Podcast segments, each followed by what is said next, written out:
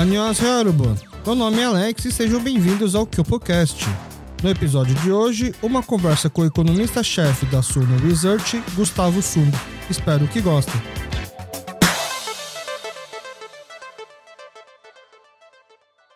Muito obrigado, Gustavo, por topar participar aqui com a gente do KyopoCast. Boa, boa noite, né? Boa noite. Boa noite. Obrigado pelo convite. E como eu estava até pensando hoje acho que estou em ombro de gigantes. Ombro de É, gigantes? que passou tanta gente boa aqui, que eu acompanho vocês desde o começo. Eu espero que eu consiga, consiga contribuir um pouquinho aí pra, pra história desse podcast. Cara, que tá de parabéns. Obrigado. Vai, é, realmente, isso eu não vou negar. As, as pessoas que passaram aqui foram. A gente deu. A gente teve uma temporada muito boa. Esse é o último episódio do ano. A Esse episódio tá entrando agora. A gente tá gravando hoje, dia 16, 17? Dia 16 de dezembro. Daqui duas semanas esse episódio vai pro ar. Que vai ser justamente no- na última semana do ano. E eu já vou explicar por que, que esse episódio vai pra última semana do ano e por que, que você é o convidado para essa semana, né? Mas antes disso, como eu preciso explicar também pro pessoal, esse episódio está sendo gravado no nosso, na nossa casa, que é a Soapbox. É, o- é o nosso estúdio onde a gente grava o Kyopocast e é onde também você pode gravar o seu podcast, tá? Só que nessa semana e na semana que vem, o estúdio Soapbox está fechado, mas você pode entrar no nosso site, ver todas as informações, mandar um e-mail que a gente responde também. Para você que está interessado em começar 2023 com um novo projeto, um podcast, um programa, uma videoaula, conversa com a gente que nós temos as soluções audiovisual que você precisa, tá bom? É, cara, última semana do ano, né? É, o pro pessoal entender, é, eu vou- começar a jogar vários easter eggs pro pessoal entender por que, que você tá aqui hoje. Então, vamos começar pela autoapresentação, pelo Thiago Sogué. Você já conhece o programa, então você sabe que a gente gosta de constranger o convidado. Por favor, se apresente para os nossos ouvintes. Bom, meu nome é Gustavo Sung, sou economista, atualmente trabalho na Suno, mas ali na parte de análise, na Suno Research, sou economista-chefe. Sou economista de formação, fiz economia na, na USP de São Paulo. Eh, comecei com contabilidade, depois eu não gostei muito, mas aí fui para economia. Eh, depois eu fui para mestrado, aí eu fiz mestrado na USP de Ribeirão. Aí passou a pandemia, no meio da pandemia eu comecei a trabalhar na Suno e tô até hoje lá. Boa, ó, a minha apresentação está muito próxima disso, porque foi baseada nas suas informações disponíveis em redes sociais e LinkedIn. Eu vou ler aqui, o que tiver que atualizar ou trocar, você me avisa, tá bom? Gustavo Sung nasceu no Brasil, começou estudando contabilidade na Faculdade de Economia e Administração da Universidade de São Paulo, mas formou-se em economia na mesma. Fez seu mestrado na FEA Ribeirão Preto, com uma pesquisa sobre as intervenções do Banco Central no mercado de câmbio brasileiro, e após iniciar a sua carreira acompanhando os setores de petróleo, gás e energia elétrica, atualmente é economista-chefe da Suno Research, um dos braços do grupo Suno de Investimentos. É, mais uma observação: o Gustavo é filho do professor Jung Mossung, que já gravou aqui com a gente, o, o nosso teólogo, né? O teólogo da nossa E comunidade. eu tenho uma lição de casa, né? Que é levar meu pai no Norebang, né? é verdade. Na verdade, você tem duas lições de casa: é levar o seu pai pro Noreban pra ver se ele solta a voz lá. E levar a caneca que ele esqueceu, né? É a gente sempre apresentei a caneca. Eu, é, ele deixou aqui a caneca no dia, porque depois que a gente, a gente já gravou um podcast intenso, longo, e a gente terminou a gravação e ele ficou um tempão conversando, e ele já tinha outros compromissos, eu fiquei aqui segurando ele, tirando as minhas dúvidas e tal. E ele acabou saindo na devia pressa. estar ligando, falando, vem jantar. É, prova- não sei, né? Parecia algo importante, então pode, deve ser isso. e aí ele saiu um pouco na pressa, acabou esquecendo da caneca. Eu fiquei de levar de volta. Hum. E eu até falei pra ele: ah, eu vou levar essa semana, tá bom? Até passou o endereço. E eu peço aqui desculpa, professor, se você estiver ouvindo. Acredito que vai ouvir, né? Afinal, o filho que tá aparecendo hoje. eu peço desculpa, eu já tô dando a, Já deixei a caneca com o Gustavo pra ele levar pra casa. É. Bom, o pessoal já entendeu que você é economista, estamos na última semana do ano. Todo mundo faz aqueles planos de em 2023 eu preciso ganhar dinheiro e você como economista, eu tô aqui para fazer aquelas perguntas difíceis para as pessoas que querem ganhar dinheiro e eu, eu, vou, eu não vou aliviar desde o começo, tá? Amarelo, lentilha, dinheiro no bolso. É isso que precisa para ficar rico em 2023? Cara, economista, a gente. Eu sempre falo que economista é o mensageiro do caos. Mensageiro do caos. É, porque a gente vai falar dos problemas. Tá. A gente tem algumas esperanças, mas a gente veio falar um pouquinho dos problemas que tá no Brasil, né? Então eu sempre falo problema ali, problema lá, tem que resolver assim, tá difícil, tem que passar pela política. É, 2023, temos esperança, mas vai ser um ano bastante difícil, a meu ver. É, não adianta usar amarelo, comer muita lentilha, botar Pular dinheiro sete, no bolso. Sete ondinhas ali. É, é, era para isso que eu te chamei. Desculpa, se você falar para mim que vamos ter problemas, eu não sei se a gente continua esse episódio. Mas é o ponto é que todo problema tem solução. O importante é a gente fazer as lições de casa, né? Estar prevenido. Estar prevenido. E assim, é um pouco do que eu aprendi muito com o trabalho que eu tô na Suno hoje em dia. Você não vai ficar rico de um dia para noite. Então, assim, você precisa de alguns mindsets, eu acho, de disciplina, de você fazer uma programação financeira, tirar suas dívidas, é, conseguir olhar um pouquinho mais para frente dois passos, às vezes ser um pouquinho parcimonioso nos seus gastos organizar a sua vida e aí sim você consegue tomar as suas melhores decisões de dependência financeira. Então, no resumo, acho que a conversa pode ter longas, mas a gente espera que consiga trazer um pouquinho de esperança para 2023. Então, é, vamos estar prevenidos, porque se tá todo mundo afundando, tem aquela história, né? Já deve ter conhecido falar. Tinha duas pessoas é, nadando no rio, e aí eles saem, de repente aparece uma onça, aí um já começa a correr e outro começa a botar o tênis. E o cara que tá descalço fala assim: Cara, você acha que se botando um tênis você vai correr mais rápido que a onça? Eu não preciso correr mais rápido que a onça, eu preciso correr mais rápido que você. Pra onça pegar você e eu escapar. Exato. Então, se estamos todos, talvez, num cenário não tão bom, né? Porque tem muitos fatores externos, né? E internos. Uhum. É, é bom a gente estar preparado para que nessa corrida aí, de, do barco afundando ou não, a gente possa pegar o colete primeiro. Seria é, isso? É, eu acho que se a gente pensar, não é ganhar dinheiro, eu acho assim, de viver uma vida tranquila, ou acho que não é um tiro de 100 metros, né? É uma maratona.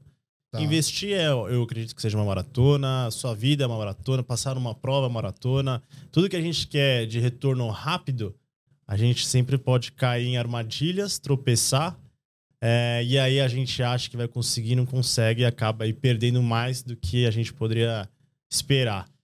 Então Entendi. acho que é um pouquinho desse lado que eu acho que 2023 a maratona vai ser longa, mas eu acho que a gente consegue passar por ela. Bom, é, você é economista-chefe da Suno. Você pode explicar para a gente o que, que é a Suno e o que, que é o economista-chefe? Você tem outros economistas lá? Tem, assim. Então, a Suno, eu trabalho na parte da research. Então, tem o grupo Suno, tem vários é, negócios, né? Mas eu trabalho na research, que ali basicamente é o core, na verdade, é os principais negócios que a gente é, faz análise de investimentos e a gente faz recomendações de empresa para se investir na bolsa.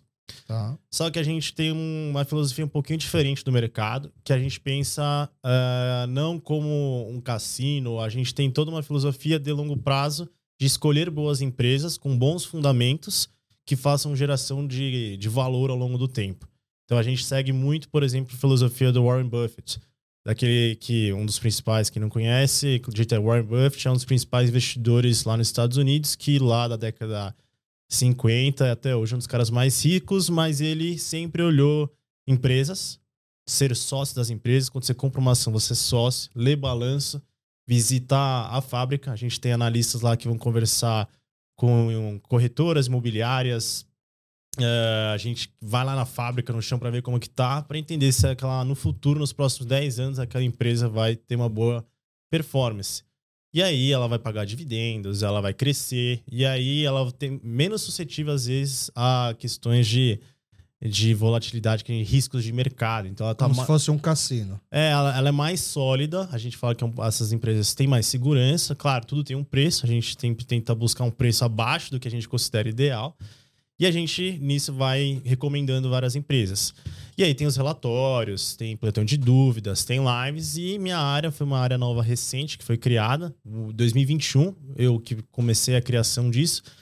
Que a gente, os clientes, principalmente os assinantes, sentiam falta de uma análise econômica. A gente, as empresas não vivem só num, num lugar sozinhas, elas estão num plano de fundo e que você precisa entender muitas notícias que são o dia inteiro vindo notícia, notícia, câmbio sobe, desce, bolsa sobe, desce. É, só que a grande maioria é ruído que a gente fala. São coisas que, no fundo, não afetam os fundamentos da empresa e é basicamente notícia que vem, a pessoa fica desesperada, vende, compra. Fofoquinha.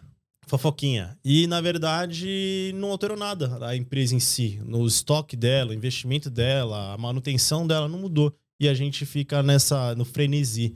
E a gente traz uma análise um pouquinho mais econômica sobre o que, que realmente, para onde vai o câmbio, para onde vai os juros, qual que vai ser o crescimento do Brasil ano que vem.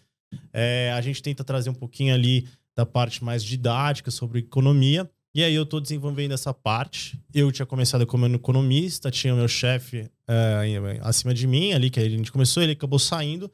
E aí eu assumi como economista-chefe da casa. E aí hoje eu também consegui trazer um economista é, para me ajudar, para me auxiliar nessas análises econômicas e políticas. Então a gente basicamente faz relatórios uh, e participa de lives, apresentações. Então você meio que alimenta com informações bem embasadas a equipe da Suno para poder dar as melhores recomendações da empresa. Então você meio que analisa o que, que é realmente um ruído, uma, uma fofoca ou uma notícia que realmente vai impactar. Então você é o que conseguiria identificar se realmente é um tsunami ou uma marolinha que vai chegar.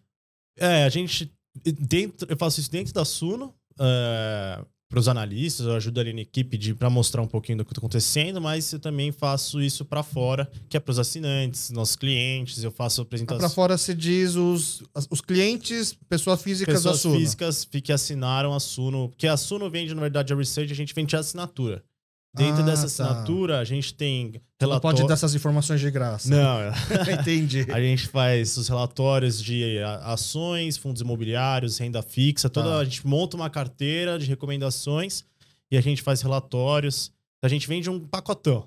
Tá. E dentro desse pacote tem economia. E aí eu faço análise para as pessoas físicas que contratam. Dá tempo de eu assinar aqui para você liberar essas informações para os nossos ouvintes? Tem a TV aqui. Aliás, você queria, acho que agora é a oportunidade para você fazer o disclaimer que você falou que você precisava ah, fazer. Verdade. É, bom, a gente, eu sei que a gente está no final do ano e a gente vai conversar sobre um pouco economia e política. Eu faço sempre o disclaimer quando eu participei de alguns outros podcasts que eu tô como opinião pessoal, como Gustavo Sun, economista, é, não estou como representante da Suno, então não necessariamente as minhas opiniões refletem as opiniões da empresa. Mas assim, a gente está bem alinhado ali. Ah, é, é, o Gustavo Sung, não o Gustavo Suno que está aqui é, hoje. Exatamente. Entendi. Bom, antes da gente para assim, para os nossos ouvintes não ouvirem os próximos 10 minutos e desligar e falar assim, agora já sei como vou ficar rico. Uhum. Vamos, vamos, vamos começar do começo. Vamos lá. É, você é filho do professor Jung, né? Que é que quem acompanhou, quem ouviu o episódio dele, né, do, do professor do teólogo, é uma das famílias mais antigas aqui no Brasil, né? Uma das primeiras famílias a chegar aqui. Então, o teu pai é o que a gente chama de geração 1.5, porque ele nasceu na Coreia, mas chegou aqui muito novo e cresceu aqui. Você seria a geração 2. É a primeira pessoa no Kepocast que aparece aqui que é filho de alguém que já veio no Kepocast, uhum. entendeu? Uhum. É, e e deu para perceber, assim, conversando com seu pai, por exemplo, né, que ele, a palavra, assim, para fácil de entender, ele é brasileiro muito rápido, né? Assim, ele serviu de intérprete na família e tal.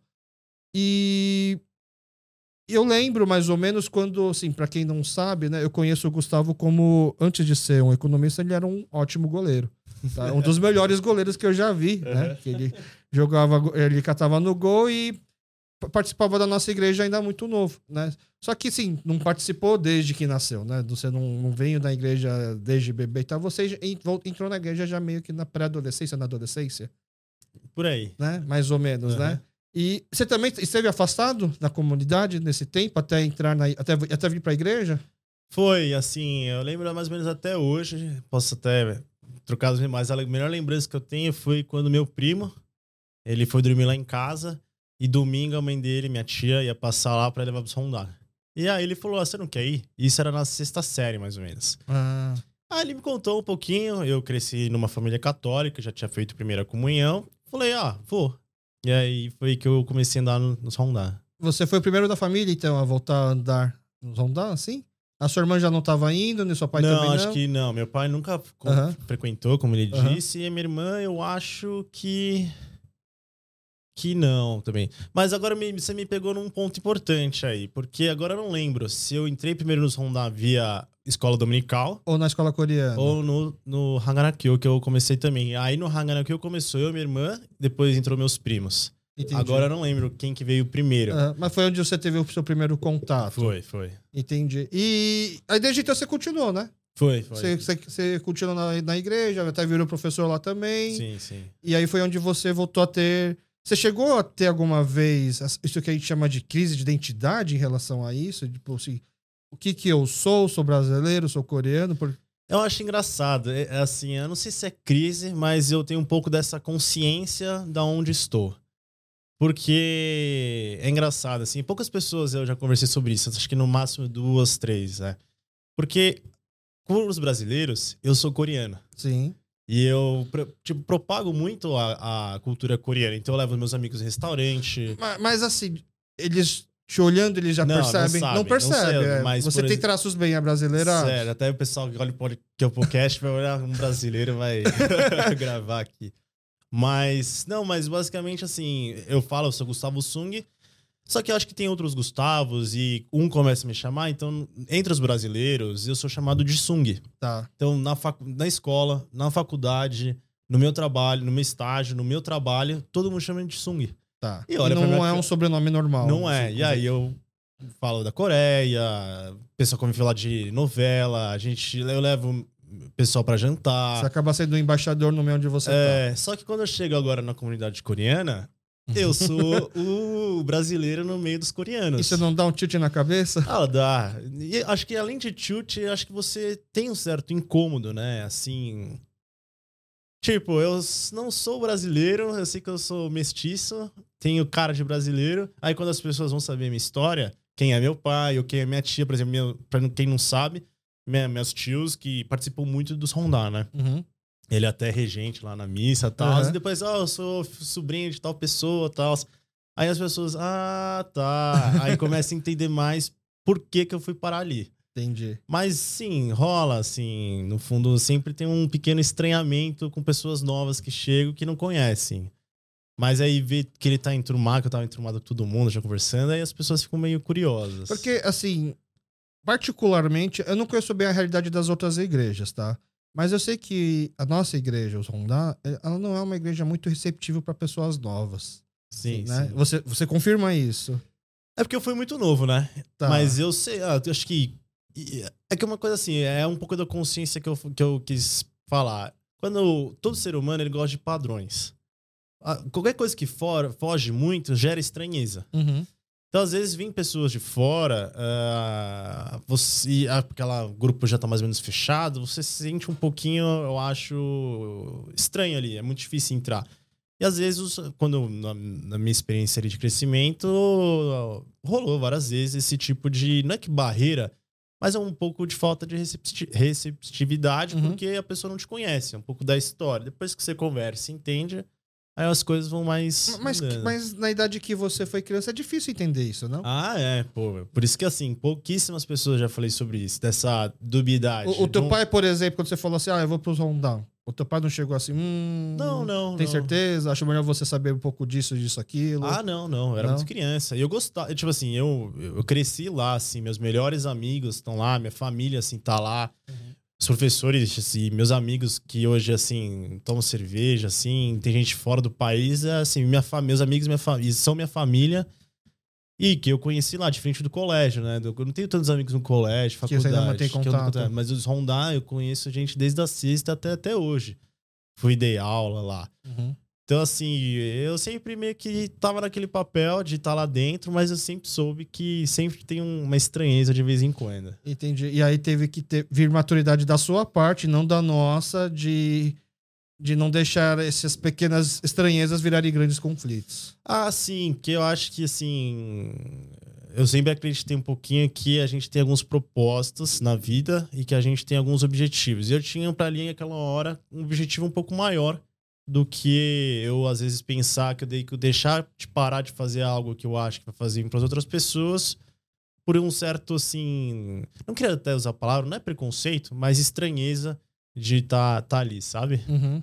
É, aí depois, assim, você conversa, você explica, aí as pessoas, quando você mostra um lado, entendem. Mas- Mas cansa explicar, né? Não deveria ser função sua ficar explicando, ah, sim, né? mas... Eu, eu fico pensando, será que a gente vai ter capacidade para chegar nesse ponto? Porque, por exemplo, é, é uma discussão que eu já tive com alguns amigos. Discussão que eu digo um debate, não foi uma briga, né? Foi uma troca de ideias em relação ao futuro da, da nossa igreja. E eu acredito que é o mesmo cenário de quase todas as igrejas, né? Que assim, eu faço um paralelo com um restaurante. Então tem os restaurantes coreanos que eles praticamente vivem e sobrevivem só da comunidade coreana. Né? E aí você vê o, o, quanto eles estagnam, o quanto eles assim deixa de crescer e você não consegue imaginar uma longevidade do tipo os filhos assumindo e continuando. E tem os restaurantes que resolveram se abrir para a comunidade brasileira, né? Que é o que a pessoa às vezes chama de brasileiro, ou então ficou, ficou no hype e tal. E aí você vê prosperando. E, eu, e a conversa que eu tive com alguns amigos, assim, será que as nossas igrejas não deveriam seguir o mesmo caminho? Faz sentido ter uma igreja coreana, por exemplo, para atender geração 1 geração 1.5 até geração 2. Mas até nós, que talvez já não falamos tão bem coreano, tem a necessidade de ter uma igreja só coreana e a gente não abrir as portas para as outras pessoas. E aí eu percebo pelas conversas né, com essas pessoas que a gente não está preparado. Mesmo que a gente queira, nós não estamos preparados para abrir as portas. Assim, falta um grande trabalho. E esse trabalho tem, teria que vir da nossa parte, não, é, não, é, não seria vocês que teria que explicar né? O que isso pode incomodar, esse tipo de piada pode incomodar, esse tipo de, com, de comentário. Né? Esse, teria que vir da gente ter que buscar essas informações, né? Acho que sim, mas eu entendo. Eu acho que sim. Se, Coloque-se no lugar da outra pessoa que, como a gente ouço bem, a, a comunidade coreana parou na década de 80. O kimchi até kimchi daqui é mais ardido que o kimchi da Coreia, é o que me falam, porque. Que a gente parou no a gente tempo. parou no tempo. Uhum. E eu acho que assim, as pessoas mais velhas, elas querem manter um pouco a tradição e não perder aquela essência que eles tiveram quando vieram para cá. Mas se abrir não quer dizer que vai perder. Eu, eu sei. Então, aí eu acho que tem o trabalho a ser feito de fazer essa transição, de incorporar, abrir as portas para uhum. poder absorver. Então, assim, por exemplo, nos Rondon tem missa de domingo em português. É um primeiro passo. Mas acho, teria que ter um trabalho, acho que, da comunidade em si, de talvez, um, primeiro expandir mais a, a, a, de um lado a cultura coreana e de um outro saber, vamos dizer, mesclar, vamos dizer, mestiçar, vamos dizer, até uhum. uma palavra para poder mesclar para poder até falar que e aí até falar aquele restaurante coreano se abrasileirou. Que a gente fala que perdeu.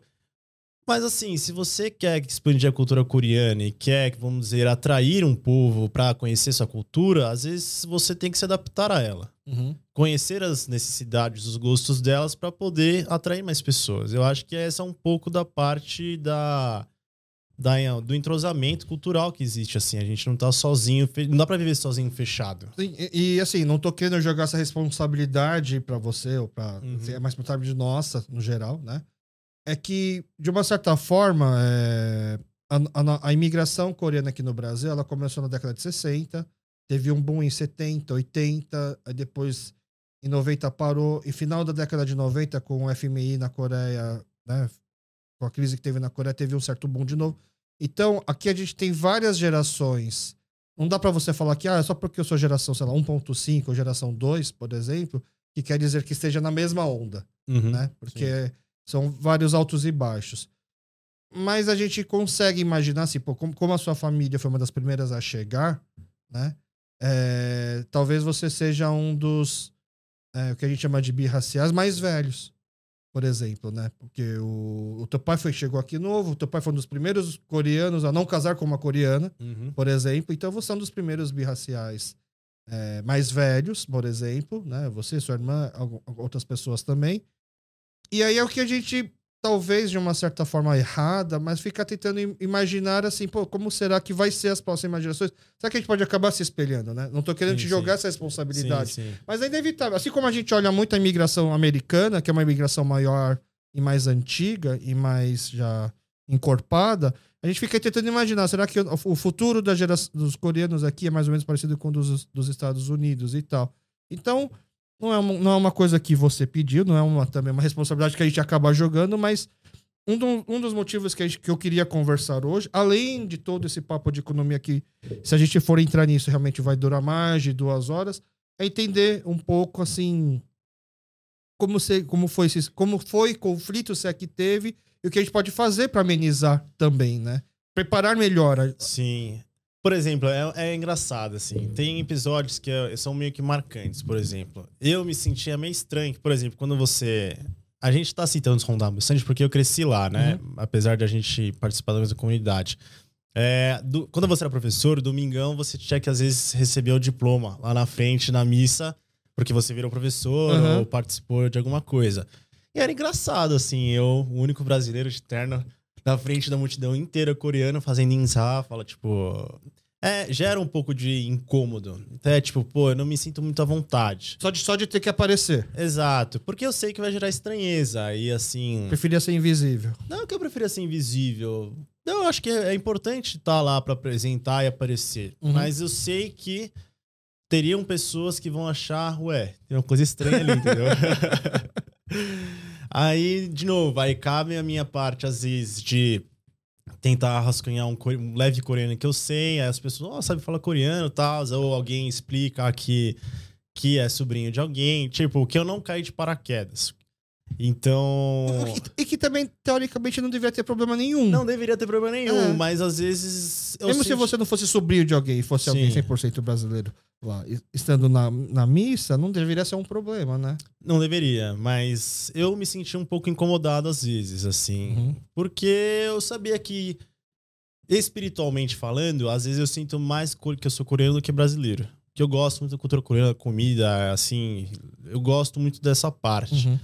Mas eu sei que eu não tenho cara de, de coreano em nada. Minha irmã tem, minha irmã tem cara de mestiça. Uhum. Eu, só, e isso gera uma certa estranheza dentro da comunidade. Por exemplo, num restaurante, cardápio, não sei o quê.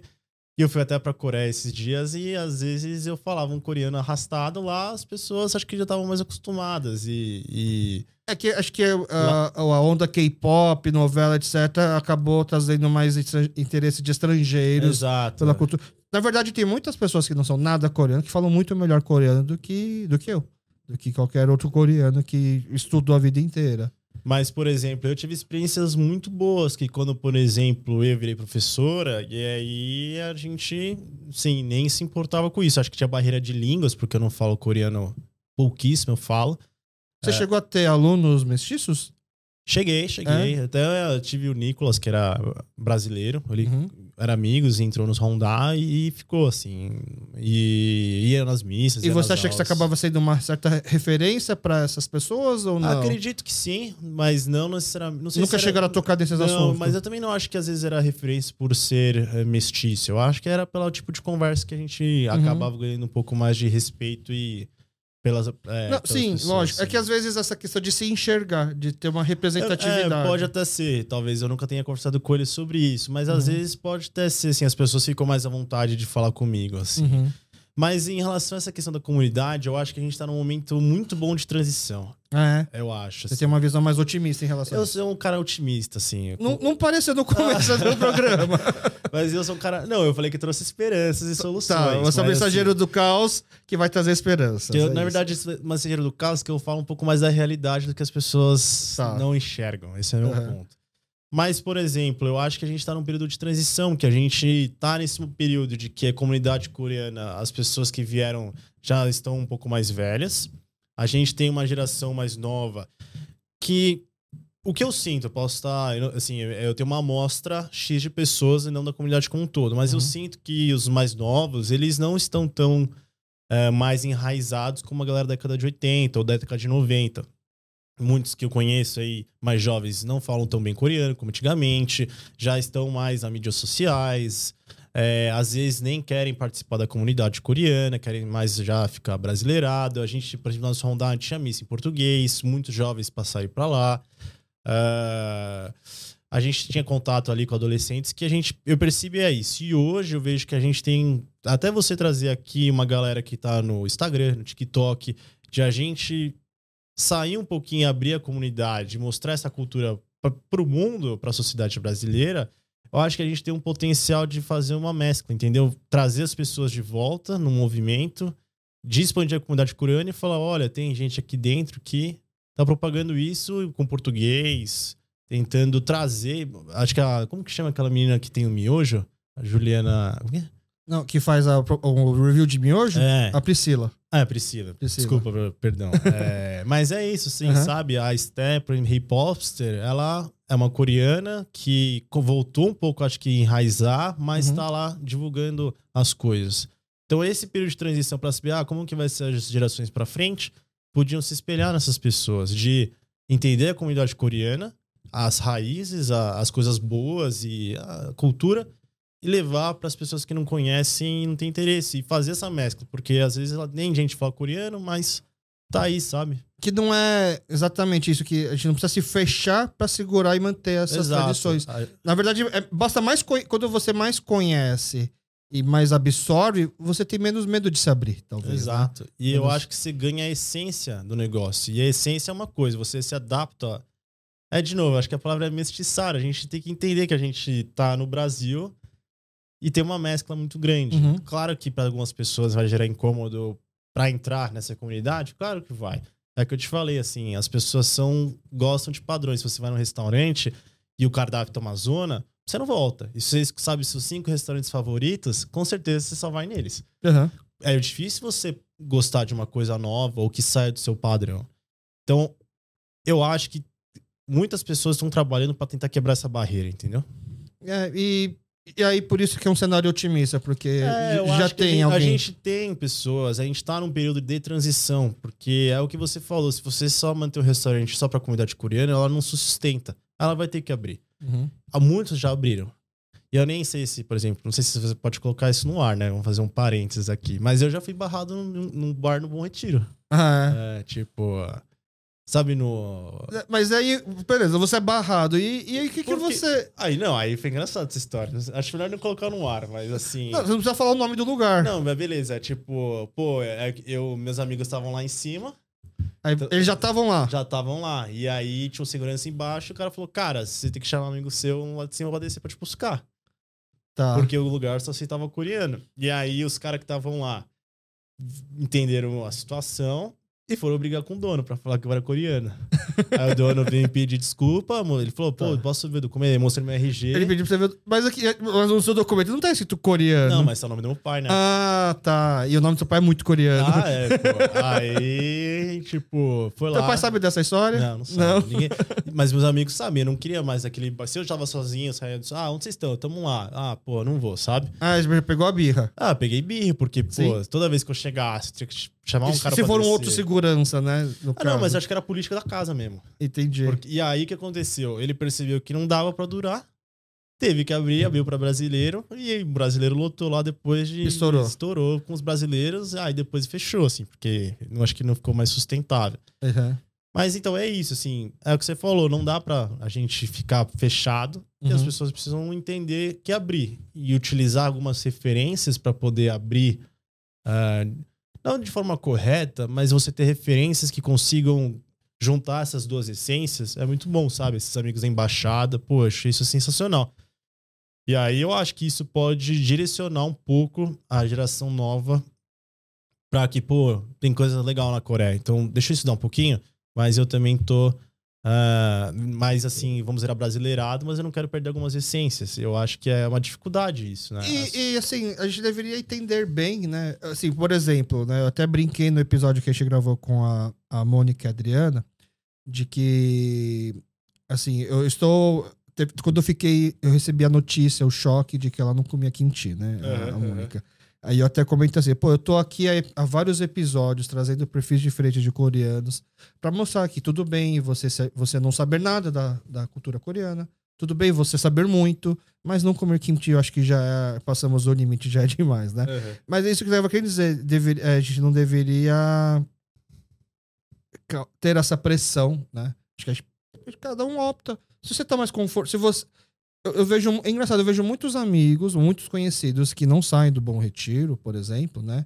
Que só vivem entre os coreanos e fala que não tem um racismo com asiático no Brasil.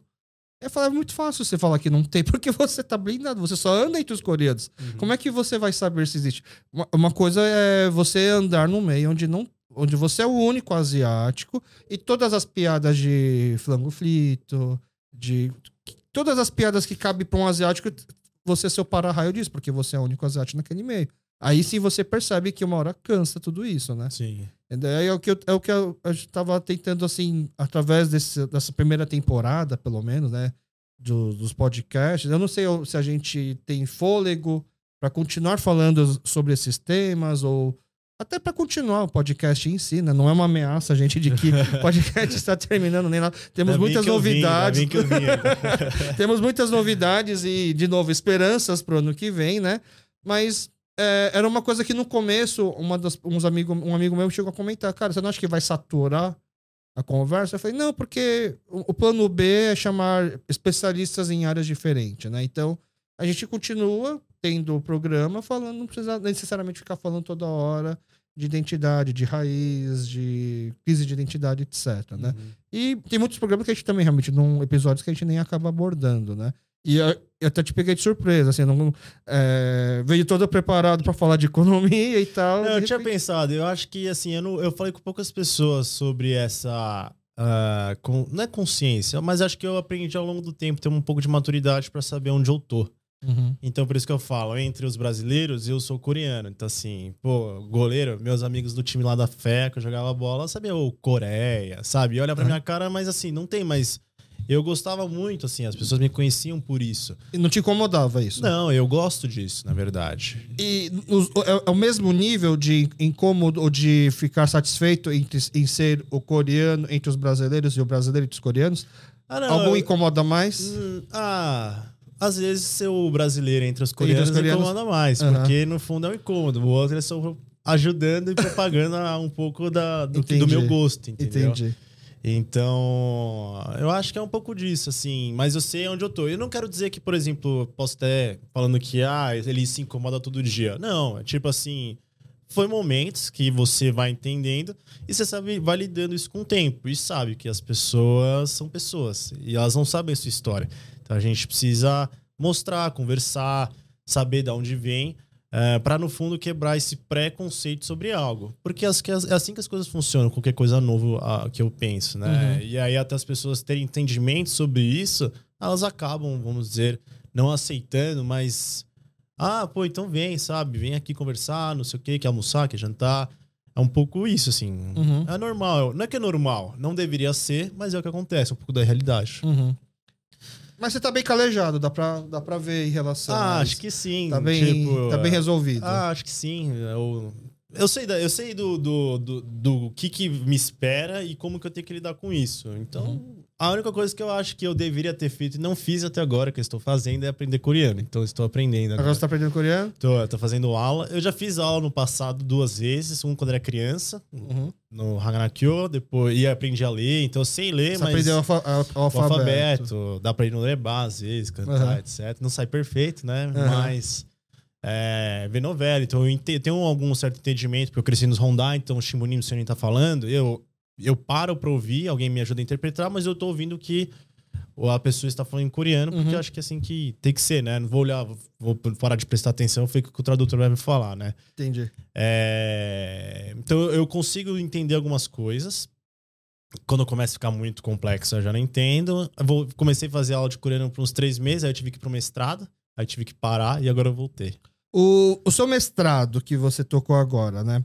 Você já tinha a sua tese que você queria desenvolver? Não, é, é um pouco diferente. Eu sei que, por exemplo, direito, psicologia, você chega no mestrado e tem que apresentar um projeto, né? Aham. Pra entrar, falar com o professor em entrevista. Em economia é diferente, é uma prova nacional. Tá. É tipo o Enem agora, que você faz a prova, você fica é, num ranking e você é direcionado para as faculdades. Ela foi baseada na minha prova de mestrado para economia. Então você tem uma prova nacional, com a matéria dos quatro anos em economia, quatro, cinco, três dias de prova, tem um ranking e as faculdades começam a te ligar. Olha, você tem ranking para passar aqui com bolsa, sem bolsa, você quer vir? E aí você tem um leque aí de opções e vai escolhendo para onde você vai fazer. O mestrado na fé, apesar de ser faculdade pública, não quer dizer que ela é, é- é gra- é gratuito? Toda facu... Todo mestrado ah, em economia pela Ampec, que é, o que é o nome desse exame, é de gratuito. É gratuito. E você pode ou não receber bolsa ou do governo ou da própria instituição. Uma vez o meu sobrinho, ele chegou a comentar que talvez ele cogitava em fazer economia. Eu falei, cara, eu não sei o que um economista faz. Pra mim, economia é tipo, ah, eu vou estudar economia, ser economista. Você vai ser previsão do tempo. Você pode acertar, você pode errar, você pode. Você vai ler lá as condições climáticas que favorecem ou não uma chuva, Uhum. mas pode não chover. Certo. Você concorda? Sim e não. Tá. Como um bom economista, a principal palavra é depende. tá. Cara, a gente aprendeu com o psicólogo Felipe que acho que pra psicologia também usa muito depende. É assim, eu acho que tem vários caminhos que o economista pode seguir. A gente sabe que aquele economista do mercado, do bancão, até um pouco da minha posição, que vai falar: o Brasil vai crescer? Os juros é pra onde? A a pergunta que eu mais recebo de jornalista: e o câmbio? Vai subir ou vai cair? Eu tenho que comprar agora ou não tenho que comprar? Tá. Esse é um dos caminhos que os economistas, vamos dizer, de que estão mais ali em contato com o mercado, têm que responder. Então, você perguntar se tem que comprar dólar hoje ou não é a mesma coisa que perguntar, saiu com guarda-chuva hoje ou não? As condições às vezes favorecem muito você acertar, mas mesmo Uhum. assim ainda. É, por um lado, assim, eu, a gente passa os anos, eu passei, por exemplo, anos, dois, três anos estudando só sobre câmbio. Então, eu tenho um pouco de teoria, tenho um pouco na prática, eu tenho um pouco da sensibilidade. Eu não, é, câmbio não dá para adivinhar, é muito difícil você saber para onde vai. Mas você, economista não quer fazer a previsão de amanhã, o- ao meu ver. O economista tem que ter a tenden- saber a tendência de algo. Tá, a- pra onde a curva vai. Pra onde a curva vai. Assim, você tem uma curva aqui, você tem pra cima e pra baixo, que vai tipo, subindo e descendo a curva. Mas ela tem uma tendência que alguma hora ela, ela vai atingir. Tipo, o movimento e diversos setores, eh, fatores externos vão contribuir para essa tendência continuar ou não. Uhum. Importante a gente entender os riscos que isso aparece. Esse é de um lado da economia, que eu acho que é um pouco mais de mercado. Tem um outro lado que eu acho que é um- onde está um pouco mais a beleza e que as pessoas não conhecem, é de políticas públicas. Tá. Por exemplo, quem criou o Bolsa Família, que é um programa bastante consolidado, apesar de sofrer aí alguns problemas recentes que a gente pode conversar, mas quem criou foi um economista, Tá. que é o Paz de Barros, que estava o professor no INSPER. Como a gente faz o Brasil crescer? Quais são os problemas de sistema tributário? Eu tenho amigos, é o economista que faz. Eu tenho amigos que, por exemplo, estão estudando crime. Quem está estudando sobre crime, que é, pega os dados, vai lá no IBGE, ou pega os dados da prefeitura. Meu amigo pegou todas as ocorrências que ocorreram em Santa Catarina, tabularam numa tabela, entenderam o problema, criaram métodos específicos para entender aquele problema. Ó, vamos pensar assim, vamos usar aquele tipo de método estatístico, vamos chegar a umas conclusões e vamos propor uma política pública para melhorar esse problema. Isso é um economista que faz. É economista que faz isso? É. Economista faz isso. Sistema tributário brasileiro, que é um caos. Tá. Quem que vai arrumar isso? É os economistas que trazem, estudam esse problema e vai trazer soluções. Que tem aí, é bem provável que a gente tenha uma reforma tributária no primeiro semestre aí. Uma alegria aí para ano que vem. é, mas outro ponto. Uma por- reforma tributária não quer dizer que seja boa. É, Ela mas, pode ser aqui- boa, pode mas ser o ruim. cara que tá lá, eu, eu gosto dele, assim, das Tá. poucas coisas que eu vi, eu gosto. É, mas, por exemplo, outro ponto. é, meu amigo tá estudando consumo, poupança e consumo. E aí ele pega os dados, se chama POF, Pesquisa de Orçamento Familiar, que é uma pesquisa feita, se não me engano, pelo IBGE, que ele acompanha as famílias ao longo do tempo. Ele quer entender o que, como que é o padrão de consumo das famílias brasileiras. E tem, por exemplo, tem consumo conspícuo, que se não me engano que é o nome, que é, ele quer entender via os dados por que, que as pessoas de baixa renda que- querem copiar o padrão de consumo das mais ricas. Tá. E você tem que entender o padrão de consumo do brasileiro, que você pode dar políticas públicas melhores de crédito, de financiamento, para entender, no fundo, como fazer, às vezes, as pessoas pouparem mais. Então, tem um monte de coisas interessantes que o economista faz que sai desse de mercado, que é de propor políticas públicas para o país. Mas, mas, por exemplo, é normal quem faz mestrado em economia ser economista? Da- da- do pessoal que fez mestrado, mais ou menos na sua época, todos eram economistas? Eu- Não, não, não. Tem engenheiros, tem. acho que a maioria não é economista. Não, a maioria é porque você tem que estudar quatro anos para passar na prova, que é basicamente matéria de. ah, já é uma economia. prova difícil. É, É uma, uma prova, prova que se difícil. fosse um engenheiro pra passar, ele Tem, que tem que estudar muito. Tipo, eu conheço amigos engenheiros. O meu melhor amigo do mestrado, ele fez engenharia no Unicamp, o Bruno. Entendi. Mas ele teve que estudar um ano, por exemplo, para poder passar nessa prova. Porque é, é matemática, estatística, macroeconomia, microeconomia, microeconomia, inglês e história brasileira. Porque você me contando assim, esses trabalhos que o economista faz, principalmente em políticas públicas, eu fico com a impressão de que o ideal seria uma mescla. Se você ter um- uma visão econômica de um economista, mas ter uma especialidade, seja em sei lá, em, em serviços sociais ou saúde, né? Porque a Priscila até comentou no episódio dela que ela fez, ela chegou a fazer um gráfico onde mostrava que os picos de casos de Covid na semana seguinte implicavam em aumentos de venda de comida para delivery dela, por exemplo. Ela, né? ela não, não necessariamente precisaria contratar um economista, mas o economista faz isso, por exemplo. Ele Uhum. consegue entender as relações eh, ali sobre um fenômeno eh, econômico.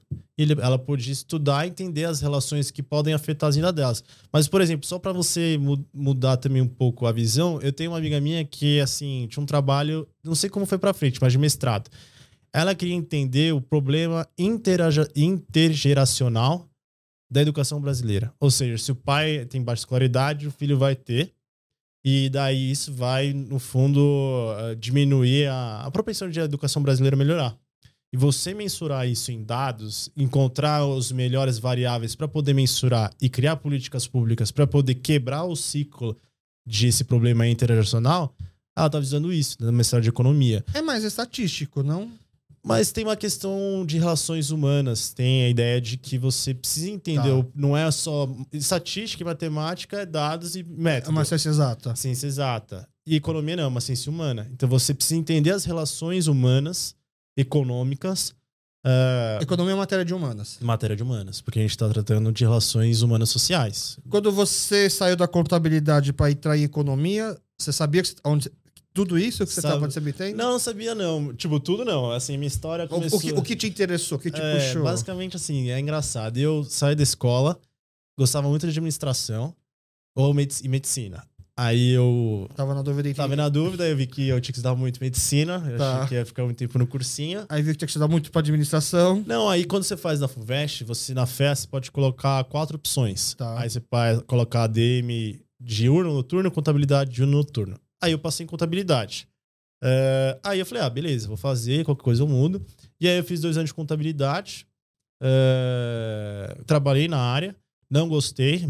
Tipo assim, vi que eu não queria trabalhar isso da minha E vida. aí você viu que o sistema tributário brasileiro é um caos. É, eu, não sei se eu nem se eu posso. Eu não vou falar o nome da empresa, mas quando eu percebi que você tem que ter três balanços, um pra gerencial, um pra banco e um pra receita, aí eu falei, cara, não dá assim. é- Até que era legal, eu visitei fábricas, assim, mas Uhum. assim, pô, é, é muito confuso. Não é que é confuso, assim, não queria isso da minha vida. Eu sempre Uhum. fui um pouco mais de gostar de. Porque Por- contabilidade é mais exatas. Não seria humanas. Contabilidade é humanas, né? É humanas humanas também. por isso que tá na fé. Também. Todas as Tá. faculdades que estão na fé, administração, contabilidade, atuário, porque você está tratando de decisões humanas.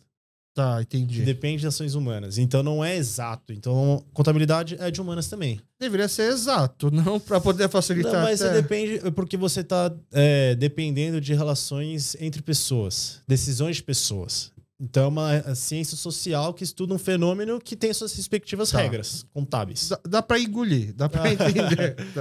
É, mas aí você tem que brigar com os contadores lá. né? e aí eu falei, cara, eu não quero isso pra mim. E eu fiz matéria de ADM, e desculpa aí, administradores, mas eu achei um pouco. tra- muito trabalho em grupo. É, muitas matérias de marketing, assim, marketing 1, 2 e 3. Eu não era muito pegada. E aí, assim, meu tio é economista, meu pai trabalha com economia. Eu tive matérias muito legais de economia. Comecei a tá, palpear ali uma iniciação científica com contabilidade de economia. Ah, e aí eu falei, cara, não quero. Meu segundo ano, tinha feito dois anos de quatro de, de contabilidade. Lá na USP você pode ter vaga, crédito e nota. Você pode transferir. Aí eu transferi para economia e aí eu fiz quatro anos. E não foi um desgosto assim pro seu pai? Ele aceitou de boa? Não, ele gostou, eu acho. É? Porque ele mexe com economia assim, direto. É, sim, mas ele gosta de cutucar a economia como teólogo. Mas ele leu muito, né? Sim, sim. Então, Por assim. Por isso que ele consegue cutucar. Ah, sim, mas. Ele mudou muito a minha forma de pensar na nossa conversa que a gente teve Ah, aqui. é? Porque eu, eu não conseguia relacionar por que, que o capitalismo com religião. Hum, uhum. né? E aí, quando ele me faz a, a explicação do, do livre mercado, que é praticamente uma crença no livre mercado, praticamente é uma crença em algo que não existe, né? Um- uma entidade que não existe, Uhum. acaba virando uma religião. Uma coisa que eu penso que eu diferencio da ideia do meu pai pra mim é porque assim, meu pai ele é um cara teórico que vai entender essas relações maiores, que é capitalismo, é, neoliberalismo, esse movimento, vamos dizer, social. Eu sou um pouco, vamos dizer, mais técnico. Eu vou falar assim, cara, a previdência que tá hoje não dá, porque o orçamento é tanto.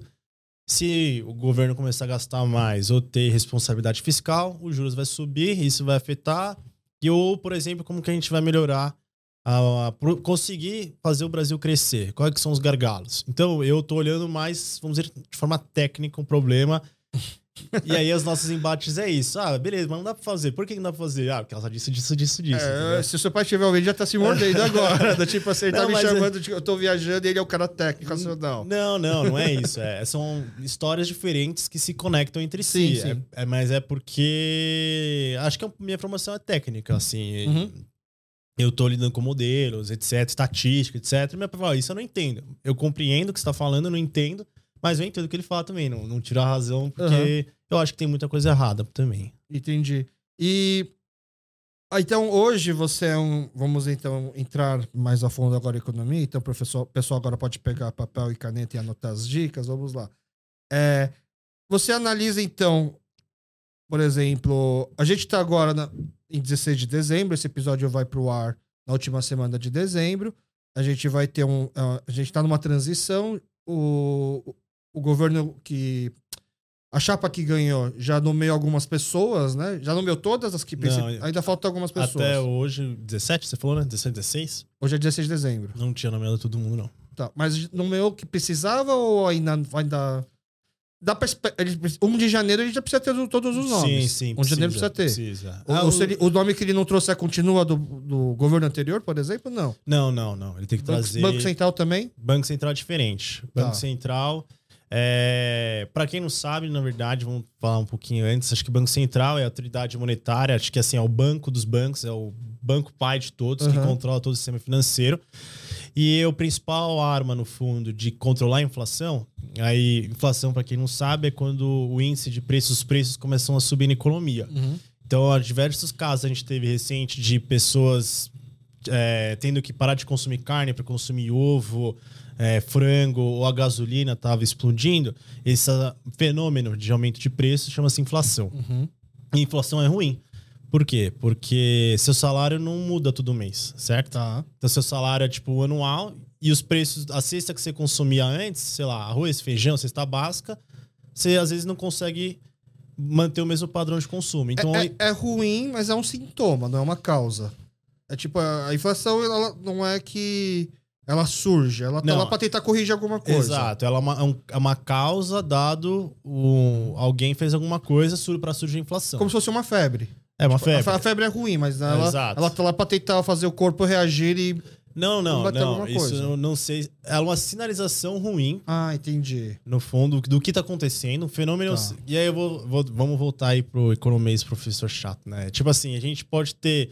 Se as pessoas consomem muito, estão com um monte de dinheiro no bolso, sei lá, o governo jogou papel imprimiu, por imprime o dinheiro. helicóptero. Você vai colocar esse dinheiro no bolso e vai no supermercado. Só que todo mundo vai fazer isso. Então a demanda das pessoas vai aumentar muito, o consumo, uhum. só que o número de produtos, produtos na prateleira é o mesmo. Uhum. Se as pessoas demandam mais, o que, que acontece com os preços? Eles vão ter que subir. Tá. Então, demanda, estão demandando muito uma coisa que está parada, então o preço vai começar a subir. Uhum. Tipo um leilão. Uh, e então você tem a inflação de demanda. Aí, até que é legal, por exemplo, tem outro tipo de inflação, que é a inflação que a gente chama de custos. Por exemplo, teve a guerra na Ucrânia, não teve esses dias? E aí, qual que é o grande problema que aconteceu depois disso?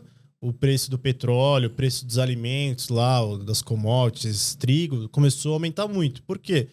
A, a Rússia é uma das principais produtoras uhum. de, de, petróleo no mundo. Se lá fechou, vai ter menos petróleo no mundo.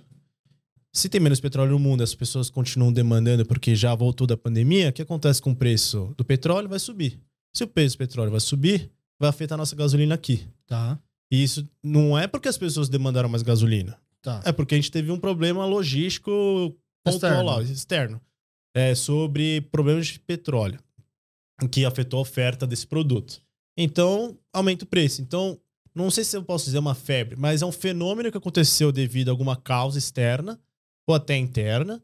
E aí, quem que vai controlar essa, essa inflação? Porque é ruim para a população, acho que nos uhum. piores problemas aí. Eu não vivi a época que meu pai recebia o salário tinha que correr pro mercado. supermercado porque o salário que ele recebia Já já derreter. ia derreter no sema- na manhã seguinte porque os preços o pessoal já tava todo mundo etica- é, etiquetando. Aham. Ou até na Alemanha tem pessoal colocando dinheiro no carrinho de, de, de compras para comprar um pão, porque é a questão de infla- hiperinflação. Aham. Então é ruim.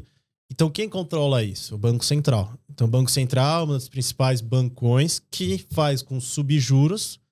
Por quando você sobe juros, o que, que fica mais caro? Crédito. As pessoas vão querer investir menos porque tá muito caro a sua dívida. E aí começa a segurar um pouco o dinheiro. Começa a segurar o dinheiro. É, quem vai investir quando você tem que pagar ou comprar uma casa quando está com juros de financiamento a 14%? Ninguém. Você vai ficar retraído. Então você diminui o investimento, diminui o consumo. E aí, o que, que a economia faz? Ela desaquece. Tá. Ela vai, vai, vai andando um pouquinho mais devagar, porque as pessoas estão segurando o dinheiro, entre aspas, né? Vamos, Uhum. vamos simplificar. Então, a inflação, os preços tendem a diminuir, né? Porque você demanda menos, então você consegue controlar. Então, o Banco Central, mais ou menos, é isso. Tá? Então, fiz um, um pequeno explicação. Aham. E o que, que não muda pro ano que vem, voltando ao nosso papo do, do novo governo?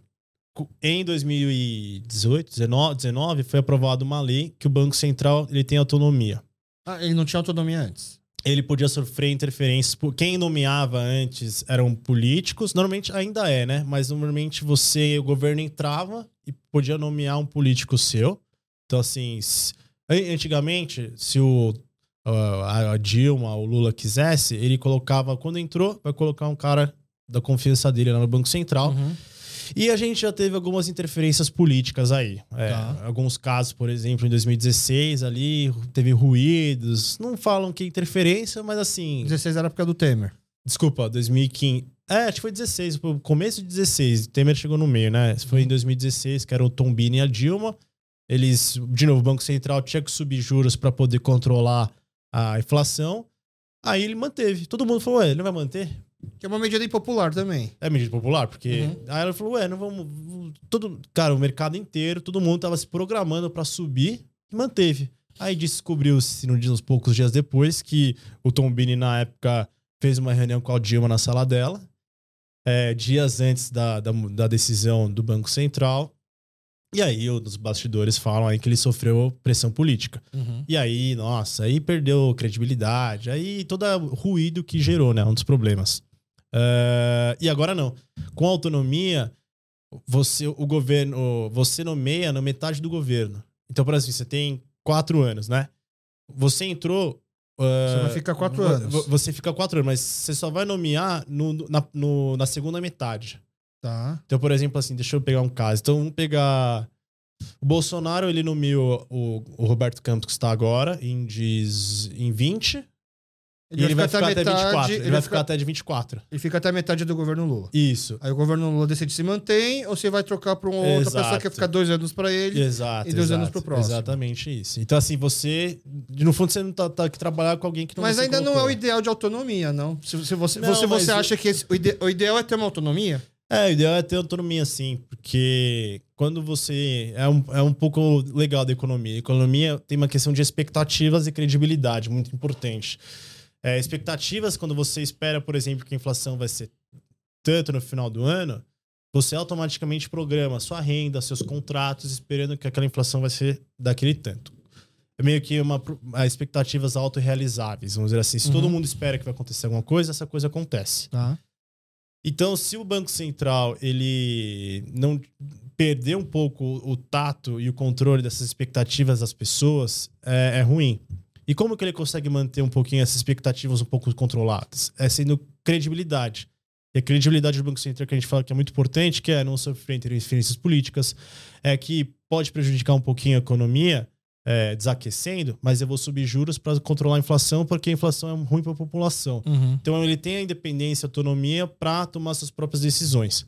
A partir do momento que tem pessoas de fora falando o que ele deve fazer e ele faz para agradar, por exemplo, para não ferrar a economia, aí você fala, ué, E aí você ter essa estabilidade de que mesmo trocando o governo ele vai continuar, é uma forma de você garantir que ele tenha mais autonomia. Aham, né? Tipo assim, ah, exato. eu posso, eu posso fazer da parte técnica o suficiente que eu quero, porque eu sei que mesmo não concordando com a pessoa que está no, no executivo hoje, eu não vou sofrer interferência, eu não vou ser mandado É, e embora. tem outras regras também. Assim, hoje tá muito mais é, estável as coisas. Acho que é importante o Banco Central ali, como um dos chefes da, do sistema financeiro, e eu acho que controlar a inflação, é, ele tem que ter um pouquinho, bastante de autonomia. E se a gente pegar as experiências lá fora, não é porque ah, o Brasil inventou.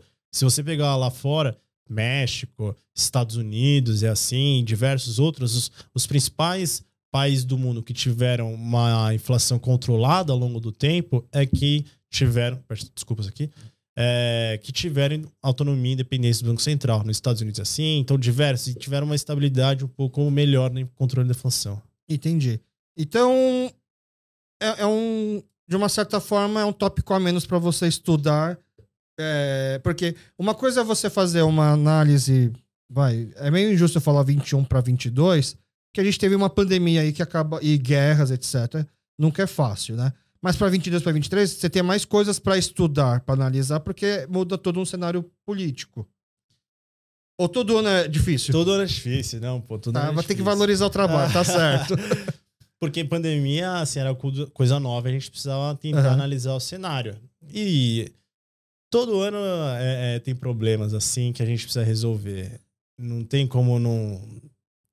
Eu entendo a pandemia, assim, eu fui contratado na pandemia, eu cheguei. Eu nunca tinha feito esse trabalho, assim. é, Eu tive que aprender do zero e tateando, fui lendo, pesquisando. E aí, hoje, passado quase dois anos, eu consigo entender muito mais do que eu não tinha na época. Mas foi difícil, sim, no meio da pandemia, entrar e saber para onde a economia vai. Mas era, era um cenário que talvez favorável. Porque se você errasse, todo mundo. Ninguém, quem, quem que ia acertar naquele momento, não? Ah, sim, né? Mas a gente tenta acertar, né? Teve mais pô? acertos do que erros? Nas, nas suas análises passadas, ve- vendo assim o cenário, o que, o que você Eu sou, imaginava? assim, nas minhas análises, eu tenho, sempre tento ser um pouco mais cauteloso tá. nas coisas. Tem gente que é muito pessimista, ou desastre por no que vem. E eu tenho gente que é muito otimista. Eu falo, calma, nem foi, o cara tomou posse ainda. Pandemia, a gente achou que ia durar menos e durou mais. A guerra, eu fiz uma live dois dias antes da guerra falando sobre a possibilidade. A gente achou que ia durar três semanas, um mês e demorou até agora. E tá indo até agora. Então, assim, eu, eu sou um pouco mais, assim, eu apresento os riscos para onde a gente pode ir, caminhar. Mas eu acho que, por enquanto, eu tô mais positivo do que negativo, assim. Cara, quando eu entrei na faculdade, teve alguma matéria que não lembro qual que era, que o professor resolveu perguntar pra sala, que era todo mundo bicho, todo mundo tinha acabado de entrar, se alguém já estava trabalhando. Se alguém já, faz, já trabalhava alguma coisa. Aí um colega lá, que hoje virou amigo meu, né? Levantou a mão e falou assim: Sim, eu já tô trabalhando. O que, que você tá trabalhando? Investimentos. Você investe? Você faz o quê? Eu invisto na cena. Aí o pessoal deu risada, né?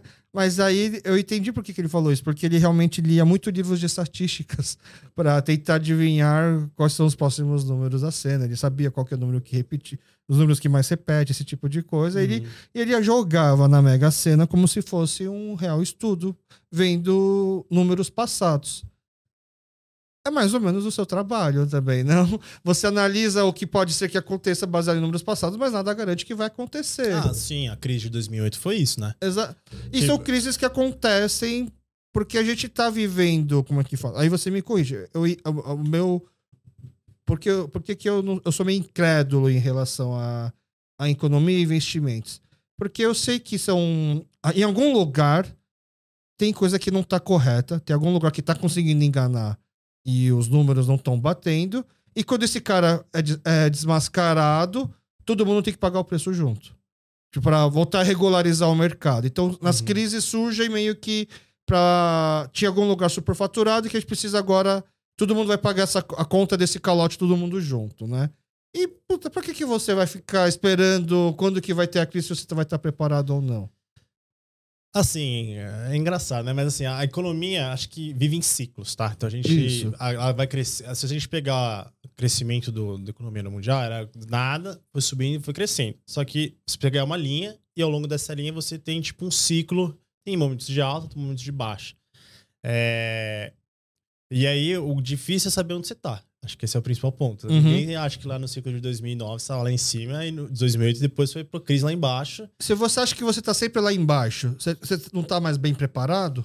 É, o ponto é esse. Quando você investe, você não tem que saber o timing. Não? E o time não é importante. time não é importante. Eu fiz um estudo até, fazendo propaganda aí, eu escrevi um relatório, que é assim, eu peguei aí o Bovespa, Bolsa Brasileira, durante 20 anos. Peguei um cara que investia todo ano na máxima, durante os 20 anos. O cara que, se, que investia no, na mínima, todo ano.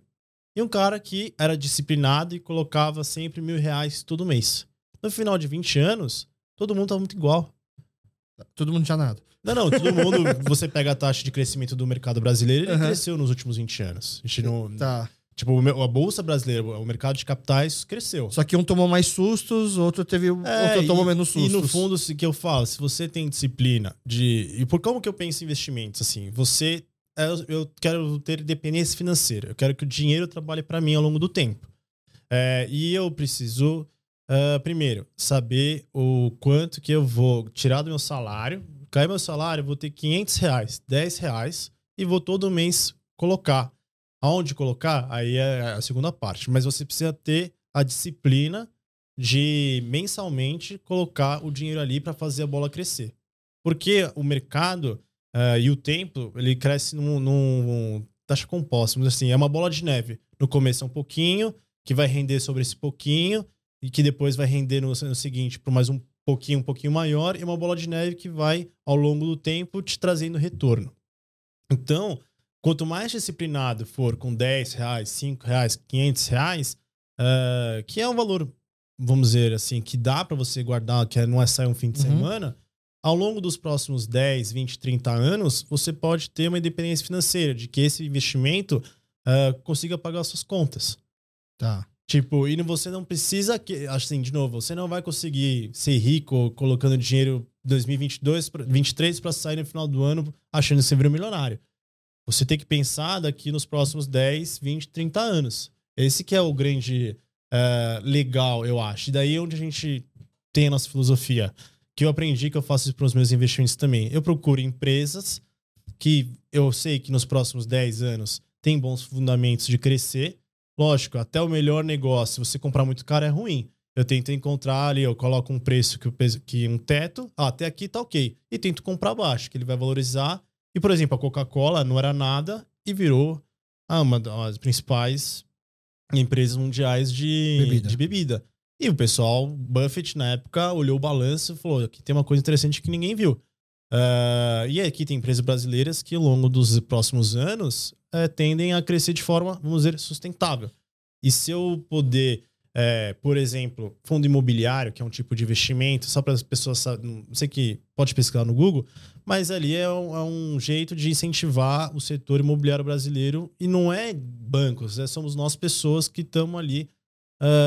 Emprestando dinheiro pro. pro shopping, Uhum. pra galpão, e eles pagam, por exemplo, rendimentos mensais. são- Porque, assim, por lei, fundo imobiliário é, tem que distribuir 95% do, dos seus rendimentos para os cotistas, para quem tem açõezinhas dele lá. Uhum. Então, todo mês tá pingando um, um legal. E aí, quanto mais cai, eu vou lá e compro. No próximo ano, eu vou lá e compro. Aí, do nada, eu coloco 100 reais. E vou fazendo a bola crescer, que nos próximos 20, 30 anos, o, tra- o dinheiro trabalhe para mim. E- Entendeu? então, isso. Isso não é um sonho. Isso Não. é uma realidade. É, que o dinheiro se- pode trabalhar pra você. Exato. Porque. É, Mas Sim, só, a- só um parênteses, não é fácil, porque você tem que manter a disciplina, colocar um dinheiro que você não vai usar nos próximos. Eu não tenho, eu coloco meus investimentos um dinheiro que eu não vou usar nos próximos 5, 10 anos. E é pouquinho, assim, cara, todo mês, mas eu tenho a disciplina de colocar um pouquinho, de colocar um pouquinho. E fazer, sei lá, a bola crescer. E, é, e eu tenho independência financeira.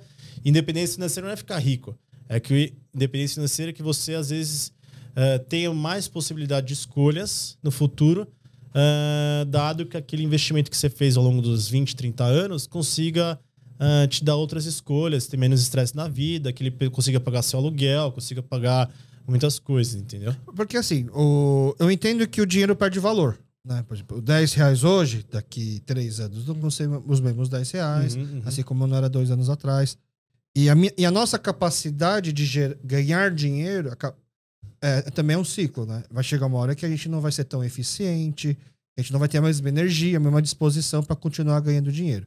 Então, né, a gente tem que fazer aquele trabalho de, enquanto a gente está conseguindo trabalhar, gerar uma renda, ganhar dinheiro, entender que lá para frente eu não vou conseguir e, e, separar esse dinheiro. Só que eu entendo que eh, o meu dinheiro que eu tenho hoje, que consegue comprar um, um número um no McDonald's, daqui a 30 anos, quando eu me aposentar, não vai conseguir comprar um número um do McDonald's. Então, aí o pouco que eu sei de economia, assim, eu li um eu li algumas coisas do Buffett, né? Do Uhum. Warren Buffett. Aham.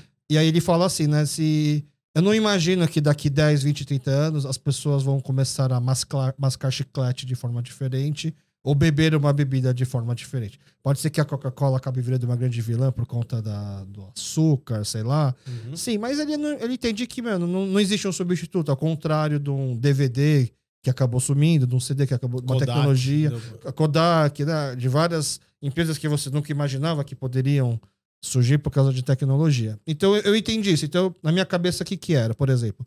Pra eu é, a metáfora que eu fazia para eu entender um pouco economia e se valeria a pena entrar numa ações ou bolsas ou não. Eu gosto muito de Coca-Cola. Eu quero que, enquanto eu estiver velho, o dinheiro que eu tenho hoje para tomar uma Coca-Cola, daqui, daqui 30 anos seja o suficiente para comprar uma Coca-Cola. Só que se eu deixo esse dinheiro debaixo do colchão, ele não vai conseguir comprar Coca-Cola. Então eu vou deixar uma Coca-Cola comprada aqui com a empresa, que seria uma ação dela. Eu estou comprando uma Coca-Cola, que se eu, pode ser que essa Coca-Cola possa virar 10, 15, 20, 30 reais, de acordo com as, o- os altos e baixos da bolsa, mas que no final vai ser sempre uma Coca-Cola. Então quando eu quiser tirar, eu vou ter o valor de uma Coca-Cola de volta para mim. É mais ou menos. É, Isso. mas assim, você às vezes não tem que depender da bolsa, né? Você Uhum. depende da empresa. Exato. Tipo assim, não é que a bolsa sobe e desce que você tem que tomar assim. Você tem que olhar, às vezes, a empresa e ver que ela vai crescer de forma sustentada nos próximos. Então, não necessariamente é, é, é movimento da bolsa em si. É, movimento da bolsa é preço, pessoas comprando e vendendo. Aí, às vezes, a empresa tem que. Ela vai, ela- se a empresa crescer ao longo do tempo, ela vai gerar valor. Isso vai refletir no preço dela e na valorização do seu patrimônio. Mas tem um ponto que eu acho importante em relação a, a essa questão de investimento. De novo, eu não sou especialista em investimento de é, análise, de recomendar. Eu não tenho Uhum. certificado para isso. Não posso, né? Falar, ah, compre e tal. Não posso. Mas o ponto é, cada pessoa tem seu perfil. Tá. É, tem gente que é mais arriscado, tem gente que é mais conservador, tem gente que é mais mesclado. E cada perfil tem o seu, o seu tipo de investimento. Tem gente que quer proteger mais o seu patrimônio ao longo do tempo, que é seu caso, você tá falando de inflação. Você quer comprar a mesma quantidade de Coca-Cola daqui a 30 anos. Tem investimentos que são um pouco mais conservadores, que não tem tanto esse sobe e desce, e vai te proteger. Ah, Ele só vai evitar que eu perca. é, é. Que e- aquilo que eu tenho hoje continue valendo a mesma coisa. Exato. E aí tem um lugar pra você comprar, ah, comprar é, título do governo, você pode comprar. Isso é ser conservador.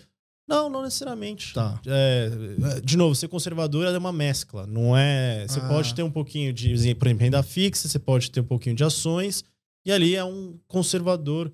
Não necessariamente ser conservador é ficar só na renda fixa, porque eu conheço lá investidores nos Estados Unidos que conseguiram quase 10% ao ano de renda fixa e se ficou rico na renda fixa. Eu acho que assim, tem seu perfil, tem o quanto de risco que você consegue, assim, no fundo é quão um, seu estômago vai aguentar se você ficar em ações, tem gente que não aguenta. Não é melhor não olhar? Você Eu não compra olho, esquece. eu, eu esqueço. Eu nunca, assim, eu falo, eu vendi ações que eu tinha, porque eu tinha que pagar a conta que uma cerveja que eu tomava mais lá no mestrado. Mas eu dificilmente vendo. Assim, é meu, é, é que chama buy and hold, né? Você compra, eu não entro no, no home broker todo dia. Cara, eu compro e deixo lá, sabe? Mas, mas não é esse, é esse o perfil de pessoas que, por exemplo, uma empresa como a Suno É. quer como cliente? Porque uma vez que você comprou e esqueceu, ele tem que começar a captar novos clientes. Ah, sim, mas não é que é. é- eu olho pra ver se tem alguma coisa legal. Claro Aham. que eu não, assim, eu não vou. Lógico, uma semana ou outra, ou caiu, alguma coisa, dá pra aproveitar uma oportunidade. Que a gente chama lá na Suno que é, subir a bolsa e cair, principalmente quando cai, é quando a gente tem oportunidade. Porque, por exemplo, ah, uma empresa que cai 25% do seu valor de mercado, que sei lá, tava 80 reais, foi para 23 dias, alguma coisa aconteceu. Às vezes é um ruído, alguma fofoca aconteceu, que às vezes, tipo, foi pontual, E essas fofocas realmente afetam. afetam. Porque é efeito manada que a gente chama. São, a- o investidor, o investidor tem vieses, as pessoas têm vieses e acabam seguindo às vezes a multidão, que a gente chama viagem, é o efeito manada. Isso não é horrível? É, exato. Porque as pessoas, se elas se, fica, não tomarem decisões precipitadas, entenderem essa estratégia, seguirem ela, lógico, ponderando, seguindo ligado e ficar nela, no longo prazo, você tem bons retornos. O problema é que quando todo mundo está vendendo, o preço cai e aqueles que sabem que, por exemplo, por uma fofoca, uma empresa perde valor no mercado, só que os fundamentos dela são bons, pô, eu vou comprar mais barato. Eu comprei barato, e aí quando, vamos dizer, a fofoca passar, viram que não era verdade. Mas, mas não é ilusão nossa achar que a gente tem acesso a esses fundamentos? Por isso que a gente. Por isso que existe a Suno, né? A Suno não dá. Ah. Você não consegue ficar todo dia analisando a empresa, olhar o balanço, falar com gente da própria da empresa, falar com gente especialista. Os caras lá na Suno ficam o dia inteiro falando. E aí eles dão a recomendação que eles acham que dá, entendeu? Porque isso que você falou de efeito manada, acho que resume bem é, a comunidade coreana uns 15 anos atrás. Uhum. Tá? Porque a gente. Os meus pais, né? Eu sempre falei que os meus pais eram bons em trabalhar e ganha, levantar um dinheiro, mas o que fazer com esse dinheiro nunca, nunca não tinha uma suno, não tinha alguém para poder aconselhar melhor. Então ia no que os outros estavam falando. E aí eles nunca pararam para pensar assim, nossa, por que, que eu sou o cara sortudo, que eu sou privilegiado e tá sabendo isso logo agora, primeiro? Não entendia que talvez eles estavam, quando eles estivessem entrando em tal negócio, eles estavam já entrando muito depois, depois que passou tudo, né? Então era normal, assim, existiam alguns fundos, né, as assets, né, que, que eram mais populares entre a comunidade coreana e que acho que foi em 2008 quando teve uma grande uhum, crise, né? uhum. né? É quando a, quando a verdade aparece. Uhum, né? quando, sim, a, sim. quando a verdade aparece. Sei, e aí, quando perdeu muita coisa, né? Aí eu estive. Eu fui na reunião, porque meus pais não sabiam, obviamente, falar português. Ia ter uma reunião onde eles explicar o que aconteceu, por que que perdeu. E, e, obviamente, iam tentar explicar do tipo, mano, abaixou demais, então agora é hora de comprar mais. E aí você fica, mano, eu, meu, meu, dinheiro derreteu. Como assim tá me convencendo a querer comprar mais, né?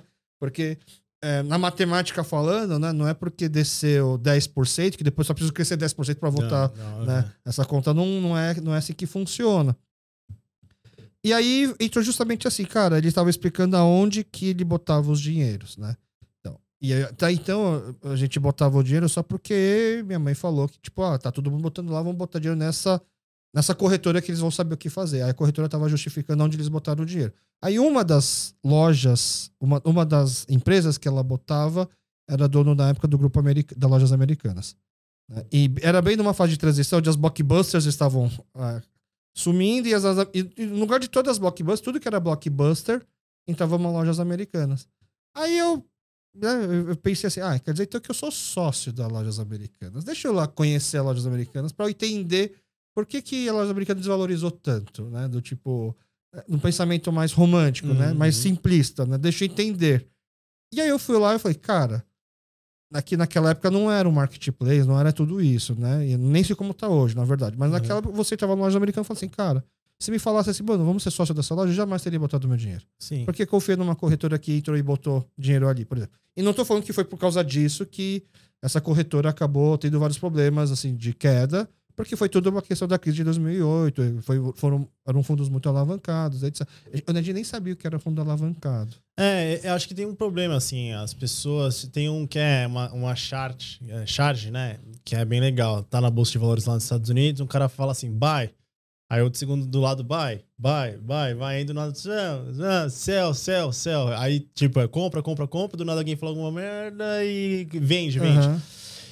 E de novo, muito, eu acho que tem essa ideia de mercado financeiro. Eu sei que existe, mas eu acho que tem. A gente. Assim, isso, é uma, isso é uma exceção. É, é, a não gente, é a regra. Na Suno, tá? Essa é a filosofia na Suno? Não, eu digo esses casos. Ah, não, é direto, assim. É mais regra do que exceção. É, sim, mas a gente tenta ali. Eu, na hora que eu falo de investimento, eu tento mostrar esse um pouco o lado um pouco mais pé no chão, assim. Tipo, pessoal, evitem você como investidor, você como pessoa tem vários vieses na vida de efeito manada. Às vezes tem um estudo do pessoal da FGV que se você pegar o ticker, o ticker é o nome da ação, é Petro 4, tem que é Petrobras. Uhum. Nomes mais fáceis de falar são mais negociadas do tá. que aquelas WXHZ. Faz sentido. Tem, por exemplo, Uh, cara, tem me vem diversos, diversos vieses das pessoas. Uh, se você olhar um preço de uma ação pela manhã, à tarde você pode achar que ela tá mais barata ou mais cara, dado que você viu de manhã. Só que, cara, isso você tá pegando um dia do que você quer olhar a história como um todo. Mas você tá avisado que você olhou 50 reais de manhã e, a, e à tarde tá 47, você vai lá, pô, comprei mais barato. Mas não é, é um viés seu de. Acho que é de ancoragem, Cristian. Tem vários tipos estudos da psicologia Aham. e que tem muito. A, a economia hoje ela tá introduzindo diversos ah, partes da psicologia, economia e medicina. Tem até economia comportamental Tá. que a gente pega diversos estudos econômicos voltados à psicologia, de colocar a gente ali para fazer decisões de dinheiro, dependendo da situação, tentar estudar. Tem da neuromedicina, que é a economia. O cara tá fazendo uma brincadeira de dinheiro, coisa assim, de ações, e tá tirando foto do cérebro para ver qual área tá Acionando. tá racionando mais fácil. E, e- e a emoção, às vezes, tá muito mais é, piscando ali do que a parte da razão. Então tem várias coisas interessantes de você olhar na hora de investir que tem que tomar cuidado. E, é- é- e tudo isso que você tava falando, assim, é mais o comportamento da pessoa que vai lá comprar, ou seja, por impulso. É, Ou- ou, vender, né? Ou depender na, sim. na- Tipo, ô, não sei o que, vou vender. Ou, tipo assim, na vida a gente é assim. Mas isso daí é onde tá o golpe. Se você não se sei for se é o ver. gol. É, pode ser que não é golpe porque todo mundo é assim, certo? Todo mundo, as pessoas são assim porque tem uma emoção Tá. envolvendo porque Aham. elas não querem perder dinheiro. Mas não é injusto você- isso daí afetar ah, os, os, o- o rendimentos ou não de uma empresa que deveria ser mais sólida Ah, é, e não se ó, portar mas com o pânico gente- da galera? Mas a gente vive no mundo real. E é mundo real vivido de pessoas. Tem emoções envolvidas no meio. Tem decisões de dinheiro, patrimônio. Então, assim, qual que é o, o legal quando você para pra estudar ou tem um pouco essa consciência? Você se blinda desses vieses eh, na hora de você tomar decisões. Pode ser estudar, pode ser investir, pode ser tomar decisão importante de emprego. Você tem alguns vieses. Saber disso te blinda a tomar alguma decisão. No caso de investimento, se você, por exemplo, evitar o efeito manada, que do nada todo mundo tá vendendo sem motivo nenhum, você fala, cara, vou manter a calma. Olha, vou, não vou tomar nenhuma decisão precipitada, vamos esperar mais pra frente. E aí a gente vê, entendeu? Isso você só consegue fazer se você realmente sabe o que você está comprando ou não, né? Exato. E nem, por exemplo, o famoso caso lá da Stop Game.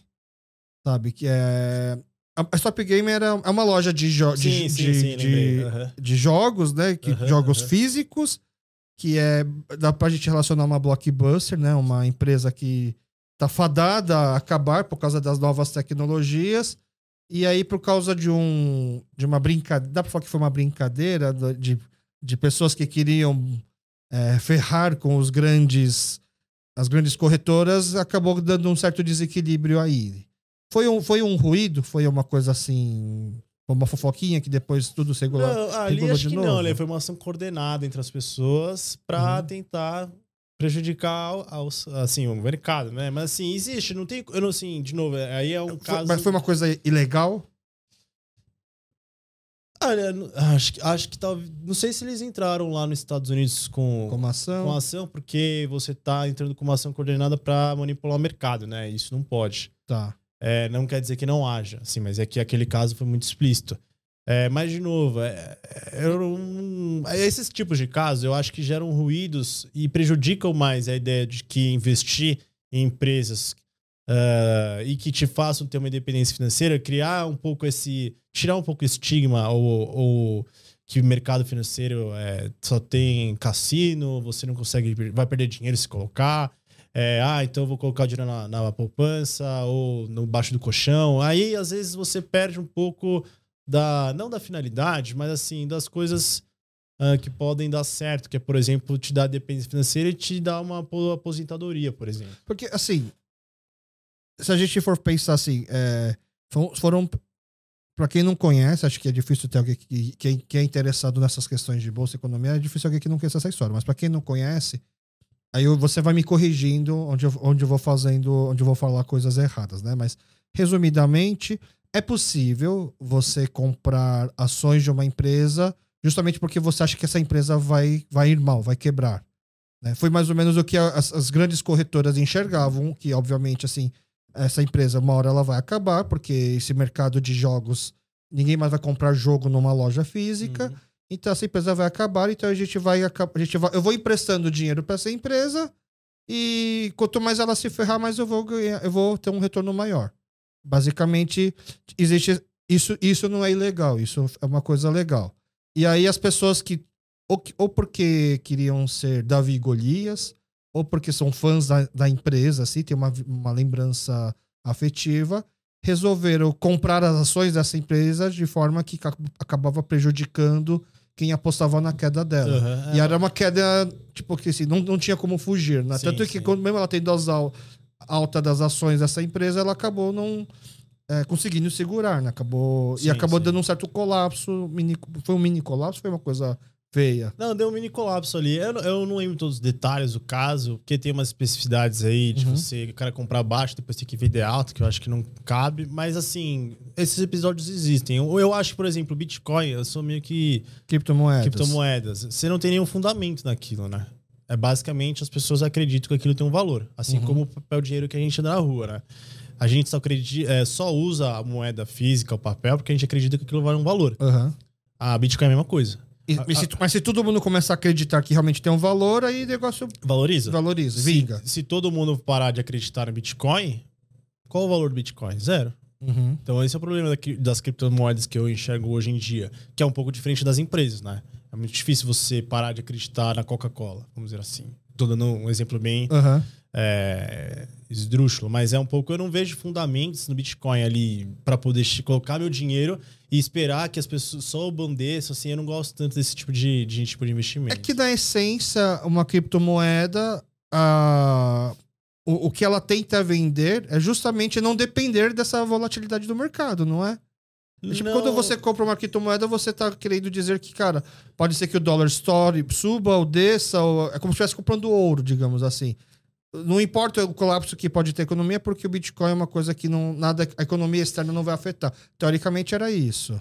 Mais ou menos, né? O Bitcoin, no fundo, também trouxe aí que a ideia de que você consiga negociar sem saber quem são as contrapartes. Tá. Também tem que você queria sair um pouco do sistema financeiro, que podia cobrir tributos e saber o que você consome ou não. Então você queria ser, vamos dizer, não era na autarquia, como chama, não era anarquista, assim, cara, a gente não gosta do sistema financeiro sim, atual, sim, vamos uhum. criar o nosso aqui. É, basicamente, no início foi isso, às vezes facilitar as transações entre pessoas via é, criptomoeda. Uhum. Mas eu vejo que hoje em dia tem mais. Cara, se uma Bitcoin hoje valia quantos mil dólares, hoje em dia vai para 23, vai para 7, vai para 5, vai para 4, tem tanta igual volatilidade que nem a bolsa hoje em dia. Acaba tendo, isso, acaba tendo esses fatores. É. Mas é por causa Aí é, não é justo falar que é, é, é, mais por causa desse efeito manada também? É, é, é basicamente as pessoas acreditarem no algo e ficar desesperadas e saírem vendendo comprando. Por, por qualquer coisa. E aí, se você acredita na solidez da tecnologia de uma criptomoeda, das. Né, das do, inúmeras que há, né? É, das inúmeras que há, mas justamente na. Como é que chama? Tem um nome, né? Em relação a a, a, tecnologia do uma cripto, né? Que é de não poder. de ter que ficar minerando, né? De, sim, sim, sim. Né, se você acredita nessa, nessa teoria, por exemplo, é, você não se importa com esses altos e baixos, né? É, o, eu gosto de falar, quem gosta de Bitcoin hoje é quem começou e estava lá no começo, né? E minerou, começou com preço baixo e hoje está aproveitando, porque eu não consigo entrar agora, por exemplo, 23, uhum. não consigo, assim, é muito é muito alto, assim, é muito volátil. Então, uhum. assim, e, de novo, tem vários casos recentes. É o FTX, o Ethereum perdeu valor, mas acho que agora já está de tranquilo. Mas, assim, é um tipo de investimento que eu não gosto, assim. Tem, o, tem um caso famoso, inclusive, de uma criptomoeda coreana. Acho que foi a Exato, Luna, né? É, é. O cara até agora está sendo procurado. Diz ele que na Coreia desde, desde sempre, né? Mas não sei. Agora falou que na, ele falou, falaram que ele está na Ucrânia. Ah. é, ali não vão querer buscar ele, né? É, eu acho que justamente é por isso. Entendi. Então, é, dá para enxergar a economia é, de diversos aspectos. E hoje você trabalha numa, num lugar onde você tem que fazer bastante pesquisa, né? Para justamente poder auxiliar as pessoas a tomar decisões. Né? Então você acaba. Aquela pessoa que não tem tempo de estudar vai, vai acreditar no estudo que você fez para poder ler. É como se você já estivesse lendo todos os jornais, resumindo para a pessoa.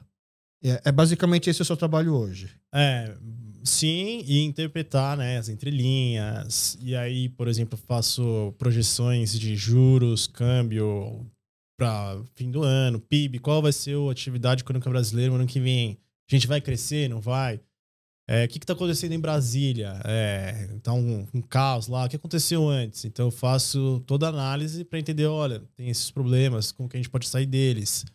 É, tem... E o cenário, e assim, é um, é estudo que você tem que fazer diário. É diário. É diário. É muito rápido as coisas. Eu falo que tem a famosa frase, né? No Brasil até o passado é incerto.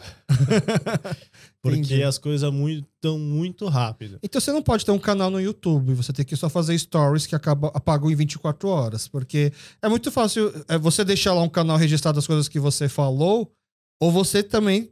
Ou você é honesto e deixa tudo e, vão, e vai aparecer muita, muitas previsões erradas, ou você, de, ou você fala um pouco de tudo e vai apagando as erradas para deixar só Ah, não, assim, a gente faz lives toda segunda-feira. É, a gente comenta basicamente a semana e as perspectivas. E a gente vai atualizando semanalmente as pessoas. Agora, vídeos, por exemplo, eu, eu, é, eu, vou entrar em recesso. Eu vou estar em recesso quando esse episódio sair, só que a Suno não vai parar, que nem aqui a Soapbox não vai parar. Então a gente precisa criar conteúdo. Só que se eu criar conteúdo, vai, pode mudar tudo aqui duas semanas. Então a gente tenta criar algo mais atemporal, né? Tá. Que é mais a tendência do ano que vem. Então, por exemplo, juros vai subir, vai cair.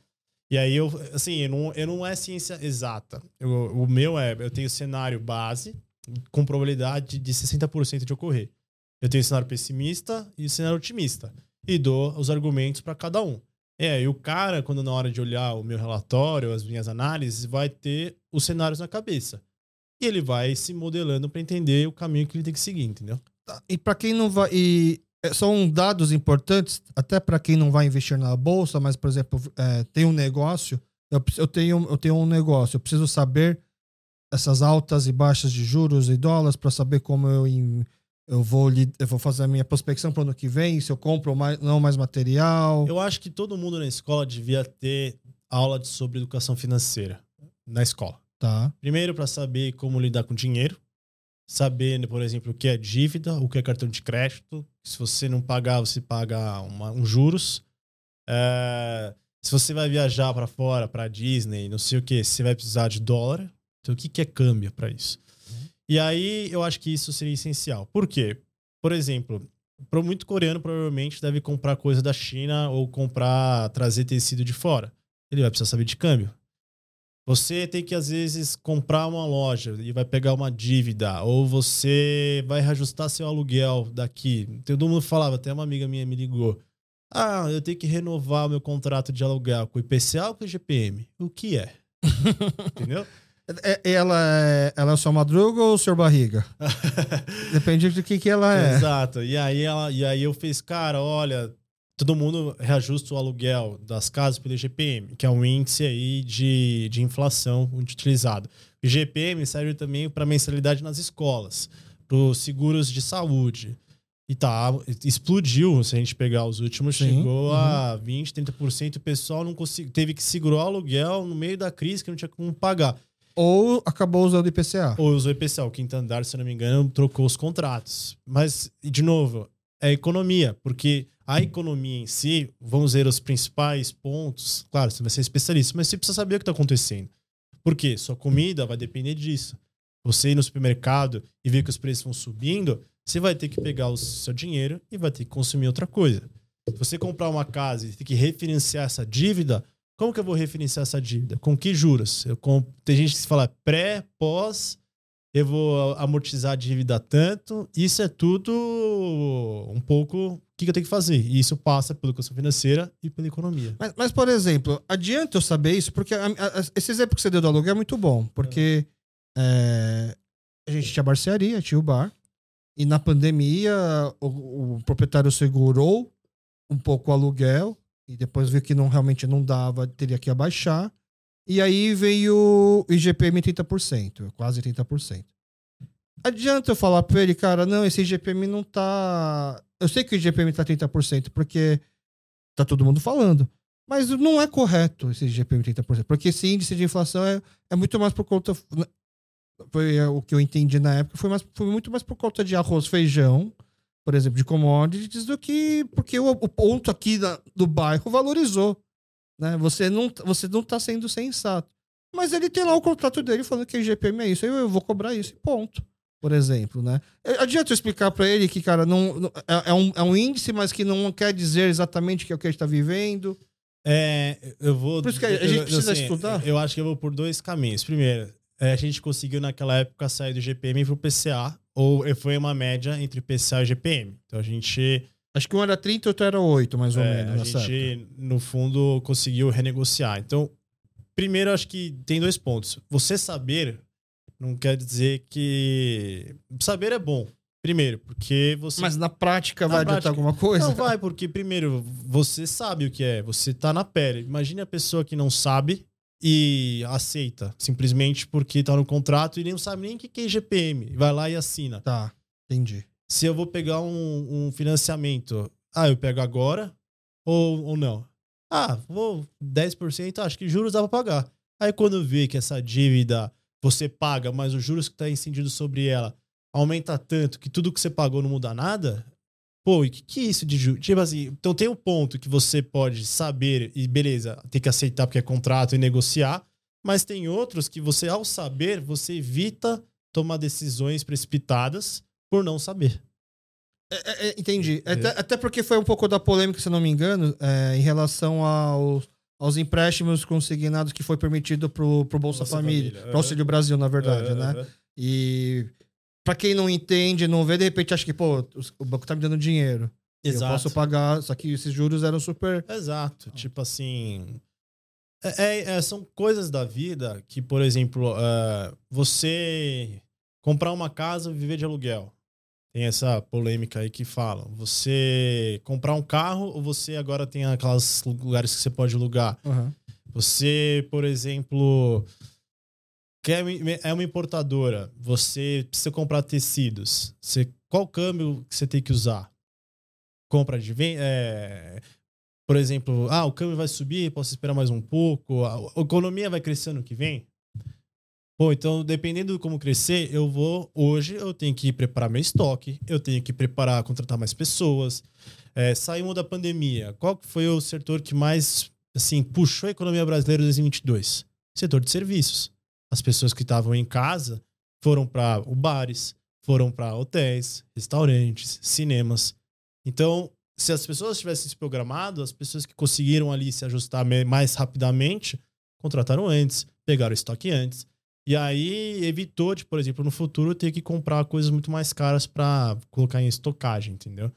Então, não, não precisa ser especialista, mas entender as coisas básicas e saber para onde as coisas indo pode te ajudar a tomar melhores decisões na sua empresa, entendeu? E você começou aqui, então, falando que vai trazer mensagens positivas num cenário meio pessimista. Então, o cenário, em geral, é um pouco pessimista em relação a 2023. Assim, eu vejo a gen- a gente lá na casa, é, mas isso a gente vai crescer até 1% ano que vem. A tendência é que a gente cresça ainda. É, mas a gente tem um grande problema no Brasil que é que a gente fala, vocês vão ver no jornal, risco fiscal. Não sei se vocês já viram falar. Problema fiscal brasileiro. Basicamente, a gente gasta, desde 2010, a gente gasta mais do que arrecada.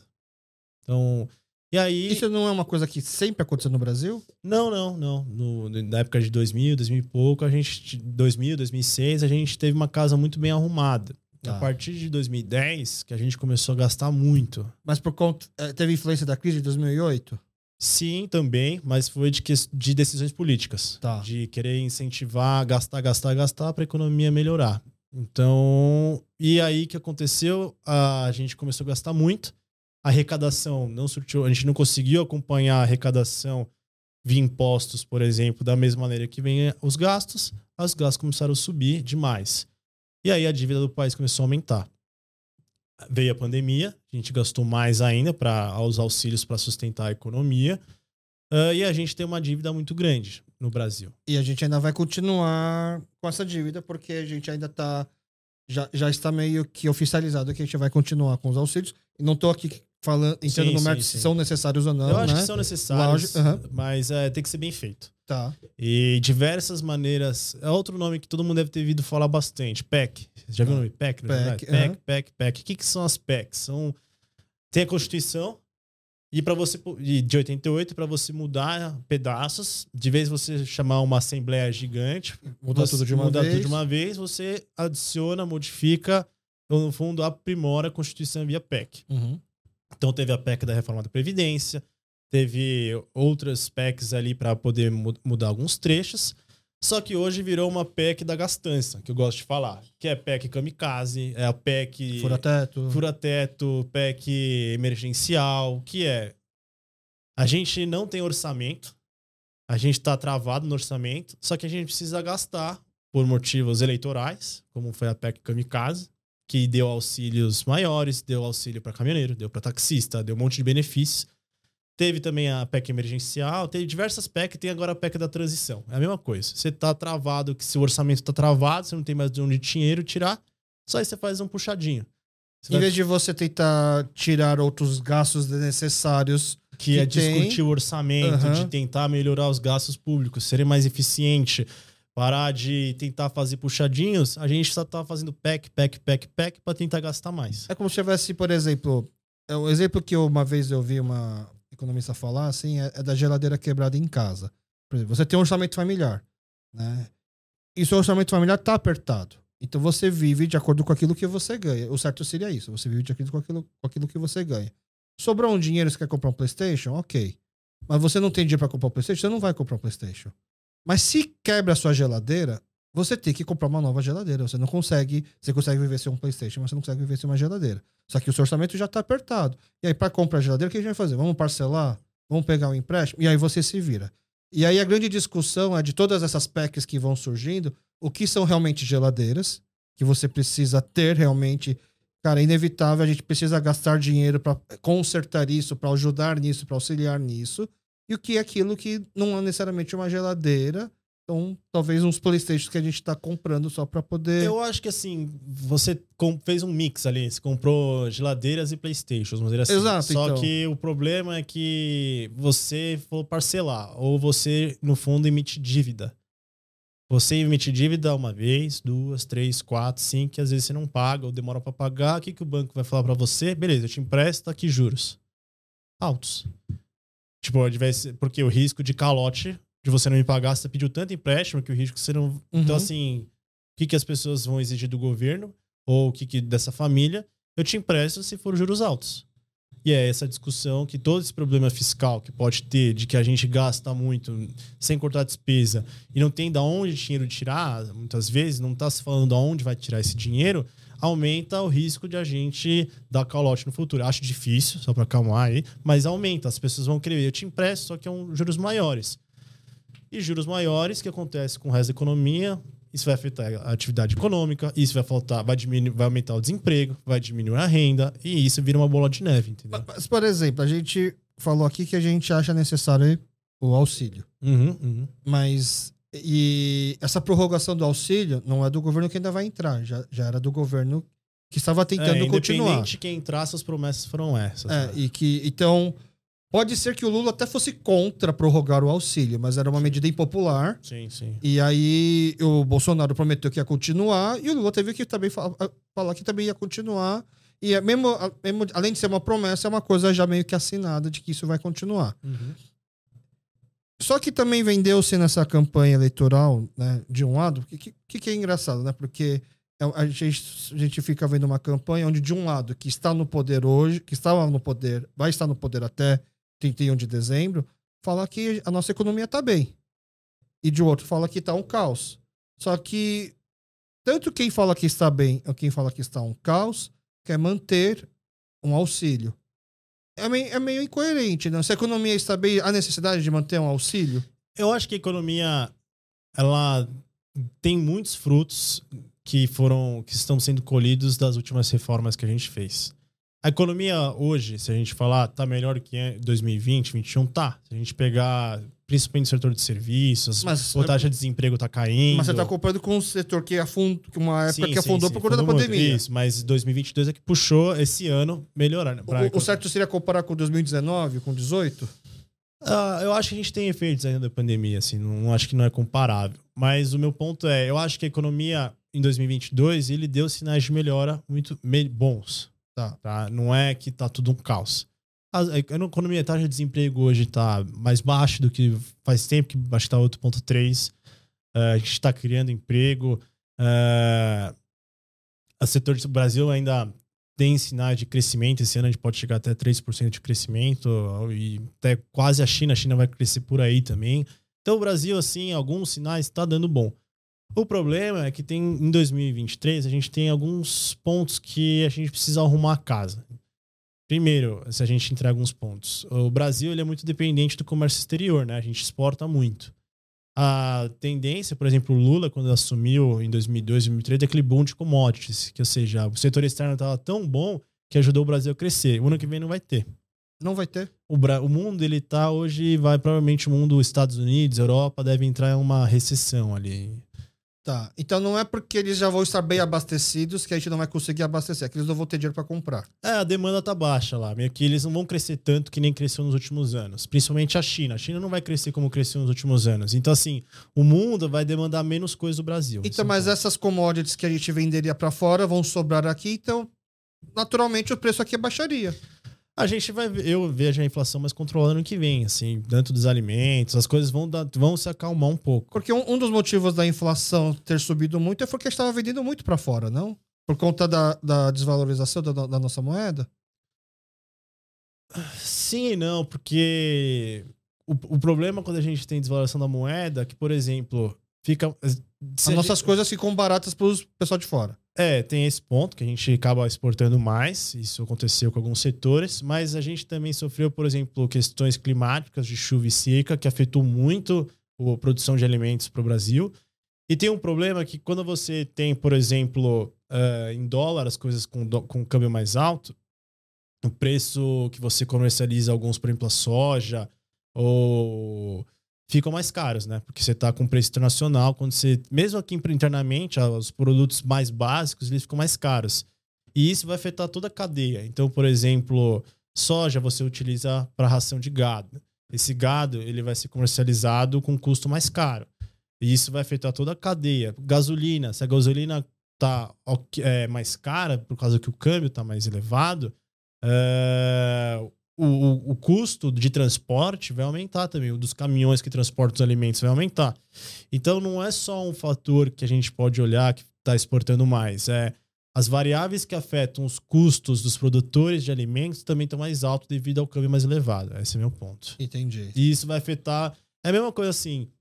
Você vai importar uma, uma, uma fábrica, não, uma peça importante para sua produção você importar uma coisa a dois reais, você vai ter um custo X.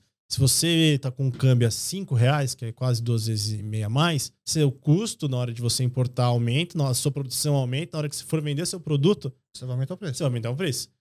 E isso é uma parte da cadeia. Agora pense o cara que vai pegar seu produto, vai, vai levar até o supermercado, com uma gasolina e um diesel mais caro, para chegar no supermercado. Então, a, Entendeu? É ah. É, é, é, complicado, assim, não é tão simples de. de não dá tem... pra analisar só um fator. Não dá. Às vezes dá, mas assim, tem tanta coisa envolvida. E o câmbio afeta. A gente fala que a economia brasileira é muito dolarizada, porque tem muitos custos das empresas que são puramente em dólar. Uhum. E dólar mais elevado vai afetar todo esse planejamento, é isso que eu quero dizer. A gasolina vai subir de preço? É, é, acredito hoje que ela tá mais controlada ou já tá mais de boa. Mas quando chegou a 7, lembra que chegou a 8 reais? Ela vai chegar isso de novo? Acho acredito que não. Ano que vem não. Acho que vai dar. Como o mundo vai estar tá crescendo menos, a, a, o preço do petróleo vai dar ficar mais tranquilo. Entendi. Então, pra não, pra, só para entender por que, que a gasolina é assim. Quando a Petrobras, ela que é uma das grandes produtoras de gasolina e combustíveis, né? uhum. né? Quando ela calcula o preço que ela vai produzir, ela vai usar petróleo preço do petróleo internacional e o câmbio. Então ela vai trazer, importar o petróleo, vamos dizer assim, bate isso em reais com câmbio e aí produz gasolina. Essas são as duas principais variáveis. Se uma delas sobe, você vai, sua gasolina vai ser mais cara, ou se uma cai, vai ficar mais barato. O problema é que naquela época de pandemia, quando bateu a 7, o petróleo subiu e o câmbio subiu. Então vamos dizer, a gente está com. Teve dois fatores. Dois fatores que tá. levou Aí que, que, por exemplo, o ano passado. Não, não era um estupro que a Petrobras estava fazendo não, com a não, população, igual o Bolsonaro chegou a falar. É, e aí ele demitiu três presidentes seguidos uhum. da Petrobras para tentar corrigir uma política de preços que eu acho que a gente pode deixar. Aí o que aconteceu? Em agosto do ano passado, desse ano, 2022, por lei, eles cortaram os impostos sobre gasolina e combustível. Então, Tá. a gente lá tava vendo absurdo subindo, aí três, três, quatro meses antes das eleições, por lei, por caretada, ele foi lá. Então, por isso que essa é a minha dúvida, se a gente não vai ter que pagar essa conta. Vai, mas aí sabe quem sofre? Os estados e municípios. A gente sempre fala do federal, mas a gente precisa entender que, por exemplo, 70% da arrecadação dos estados para pagar o Depende USP, desse ICMS. Depende do ICMS. E o ICMS, que era de 25, foi para 18.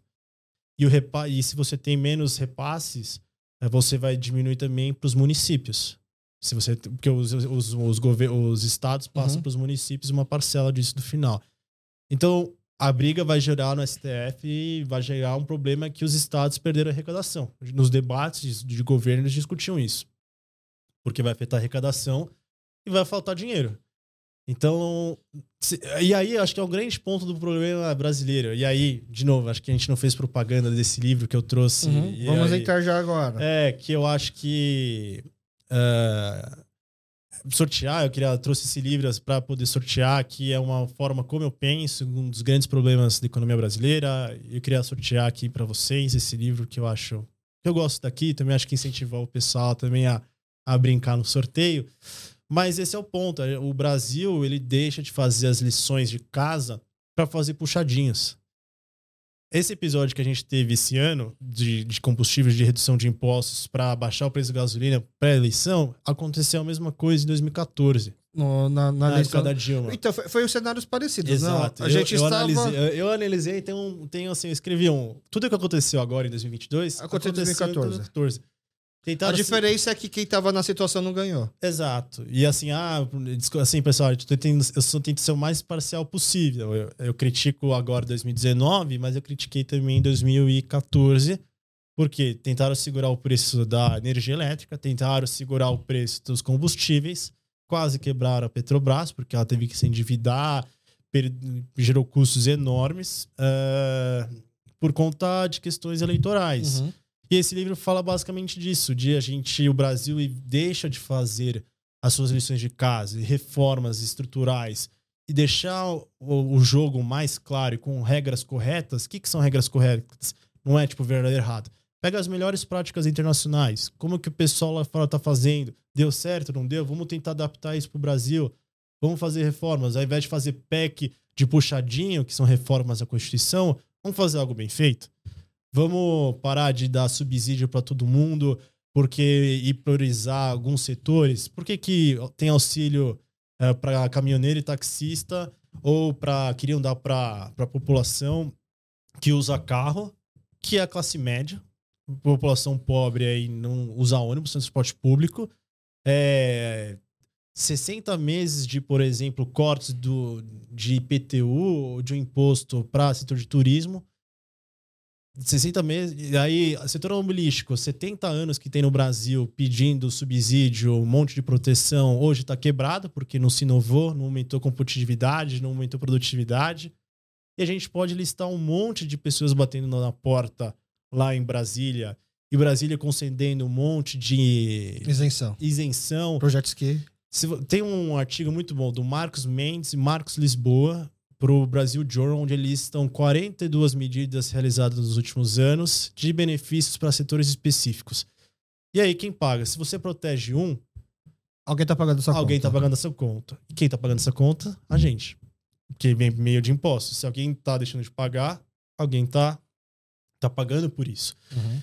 E o Brasil é um pouco esse problema de que a gente quer, por exemplo, construir indústria naval no Brasil. A gente tentamos três vezes. No lá, Juscelino, no Geisel e na Dilma. As três vezes quebraram, porque quiseram fazer indústria naval com conteúdo nacional. E aí as- tem uma grande crítica, ah, mas vamos dar emprego, vamos incentivar a indústria brasileira. Primeiro, a gente tem capacidade para isso. A gente tem tecnologia para isso. A gente tem pessoas para isso. É legal para a pessoa que produz, por exemplo, a peça do, do barco, da indústria naval. O problema é o cara que vai vender o navio com uma peça de menor qualidade, que é quatro vezes mais cara, e para construir um navio demora duas vezes mais que o chinês. Eles acharam que a gente ia conseguir fazer uma Embraer marítima, é isso. É, não Naval. que é uma Embraer marítima, mas se a Embraer tivesse com, é, a ideia de proteção nacional, não ia ter Embraer, entendeu? Tá. Porque você, de novo, você. Aí é legal de economia. O economista, ele não vê custo de oportunidade. Para as pessoas, é um principal, acho que é um dos principais pontos. O que que é custo de oportunidade? Quando você faz algo, você deixa de realizar outra coisa. Se você vai numa festa, ao invés de dar uma prova, você tem o custo de ir mal nela. Se você quer fazer um MBA no exterior ou fazer um mestrado no exterior, você- o custo disso é você não ficar no Brasil trabalhar e ganhar um salário. Então, tudo que a gente tem uma ação, a gente um- tem um custo de oportunidade de fazer outra. Se a gente quer fazer uma indústria naval, a gente está dependendo de colocando dinheiro, pessoas, capital, anos, para poder fazer uma coisa que não sabe se vai dar certo e que pode não ser competitiva O o suficiente. suficiente e prejudicar uh, todo o, o sistema econômico. Uhum. E foi o que aconteceu. Quebrou. A Sete Brasil quebrou. Aí, por exemplo, outros problemas no Brasil que a gente tem em sistema tributário, que esses, esses exemplos eu dou Agora você tá fazendo o papel do cavalo, mensageiro do caos. principalmente do caos. Tá. E aí eu vou dar um sinal de esperança. Sabia que, por exemplo, chocolate é, tem um imposto no Brasil e cereal tem imposto diferente no Brasil? E barra de chocolate? Não tem imposto? Tem outro imposto. tem imposto. Se você tem perfume, é um imposto. E desodorante. É outro imposto. E desodorante com perfume. Porque é, é por causa dos NCM que entra cada produto. E, e cada um vai tentando criar uma complexidade tão grande que as coisas não são produtivas. Uhum. Por exemplo, guerra fiscal do ICMS. Por que, que duas empresas. Quando você. E aí é um pouco o trabalho do economista, eu acho que é, é- é trazer esses pontos, esses questionamentos. Para a empresa, até posso olhar algo bom. Por exemplo, um centro de distribuição. Onde você colocaria um centro de distribuição, por exemplo? de você tem uma fábrica, você vai instalar onde, por exemplo? Perto dos onde tem o seu, o seu público, o seu mercado. Exato. Só que esse é um pensamento tipo, econômico. Agora, onde as pessoas colocam suas empresas de distribuição? Onde tem. Isenção fiscal. Exato. Tipo uma, uma Zona Franca de Manaus. É, tem outro ponto legal nisso. Mas, por exemplo, tem. Peço desculpas aí, um Imagina, pouco da. é isso. E aí, por exemplo, você, ao invés de, colo... ao invés de colocar o centro de distribuição perto do, do- onde você tem o seu público, você coloca numa cidade que não tem estrada, não tem. Você vai ter que colocar. Pode ter isenção fiscal, mas você vai ter que construir estrada, caminhoneiro, melhorar a. Mas isso é uma lógica de, tipo, se, se você não faz isso, nunca chegaria investimento na em tal região. Mas não, econômica, para a empresa eu até entendo, mas economicamente você tem um cujo oportunidade. Vo- as- vo- Ao invés de você ter que gastar dinheiro para construir estrada, caminhoneiro, você podia estar fazendo outra coisa. Tá. E, as e você consegue organizar a melhor a economia quando você consegue alocar melhor a- a- os seus recursos. Então você está colocando o trabalhador, você está colocando dinheiro ali, e eles podiam estar fazendo outra coisa que poderia melhorar, potencializar mais a, o- a economia brasileira, por exemplo. É que se a gente vai nessa lógica só de do mais lógico, acaba meio que acontecendo o quê? Eu acho que acaba sempre privilegiando os mesmos. Porque essa é a lógica. A lógica é você dar pra quem? Pra quem tá, tem, tá mais eficiente ou tá mais, mais bem preparado. Então você nunca vai dar oportunidade pra quem não tá preparado. Não, mas aí existem políticas públicas É, é, para isso. Por Não, exemplo, mas é o que a gente tava falando de políticas públicas, mais ou É, menos. sim, é. Isenção fiscal é política pública. é, mas alguém tá. O problema é que é ruim, é uma política pública ruim. Entendeu? Mesmo Porque- você enxergando de, nessa como se fosse uma forma de dar um up ou incentivo em numa, num lugar desprivilegiado. Ah, sim, porque você, de novo, como você pode criar outras maneiras de incentivar a economia naquela cidade, ao invés de diminuir o imposto para a indústria se instalar lá. Eu acho que existem outras políticas públicas para incentivar o desenvolvimento da região do que você ficar com uma guerra fiscal de. de aí entra a ideia de Zona Franca de Manaus. É, as peças são produzidas de uma moto em São Paulo, vão para Porto de Santos, pega o navio em Santos, vai para Belém, de Belém pega outro barco, vai ser produzida a moto eh, na Zona Franca de Manaus, pega a moto na Zona de Franca de Manaus, vai para Belém, Belém para Porto de Santos para ser vendida no, em São Paulo. E aí, eh, não sei o que eu tô falando, é o Marcos Lisboa, que é um cara que eu respeito muito, gosto muito dele, ele fala: é a moto mais viajada com zero quilômetro.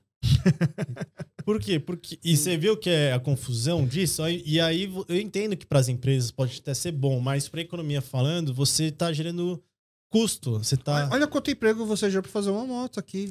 Você teve que levar até Belém. Você, você empregou a mão de obra em Manaus. Eu, ente, eu ent- tô brincando. Eu entendo que essa conta acaba não fechando e a gente É, paga e- por ela. E, assim, você tá despendendo tempo e dinheiro em coisas que você podiam ser mais produtivos. Você. Assim, o mundo é, tem recursos limitados, o Brasil tem, então você tem que organizar de uma melhor forma possível as regiões, empregos e, e tudo para poder fazer o Brasil crescer. Se a gente ficar nessa ideia de que cada coisa tem um tributo, ou fica uma loucura, aí que a gente tá meio que parado no tempo. A gente faz quase 10 anos que o Brasil não cresce, na média. né? E o cenário positivo no meio de tudo isso. É que a gente sabe desses problemas. Eu Tá. acho. Entendi. E assim, por exemplo, para 2022, 2023, aí entra. eu- sugiro a entrevista do Bernardo Api, que é um cara que vai tocar reforma tributária no Nexo Jornal. Ele vai tocar a reforma tributária. Ele que vai ser um dos líderes, que é o pai. Ele é um pai. Ele foi nomeado pelo Haddad, ministro da Foi, Fazenda. foi. E ele tem respaldo do mercado e da academia, é um dos caras que mais entende sobre o assunto. Isso é um sinal de um Lula moderado? Economicamente? Ainda Ah, não. ainda não, viu? Eu acho que tem que esperar um Tá. pouco, porque o Haddad deu umas declarações na Globo News esses dias até que ele foi chamado pela, pela entrevistadora de Nossa, Haddad, você tá bem em linha com o mercado, né? Você tá responsável.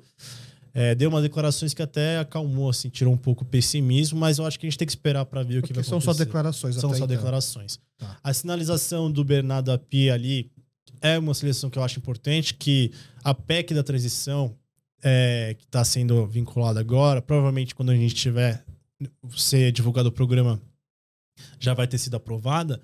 ah, tem uma cláusula que eles têm que apresentar uma reforma tributária até 31 de agosto. Ah, pra justificar o fura-teto. É, sim, beleza, vocês querem fazer tudo isso, mas vocês vão ter que até. Então, assim, vai sair, acredito eu. E de acordo com os cálculos lá do, do, do, do, do cara, é, o PIB potencial brasileiro em 15 anos pode crescer 20 pontos percentuais. Ou seja, as pessoas vão ser mais ricas no futuro ah, só de você melhorar as leis, as produtividades. Só de arrumar bagunça. Só de arrumar a casa, assim. E aí eu falo, ah, e aí essa dívida que o Brasil tem vai cair? Não, não vai. Não é de um dia pra noite que as coisas funcionam. Mas em 15 anos, talvez? 15, mas tem menos. Mas só a sinalização de que as coisas podem... Entendi. Que tem uma...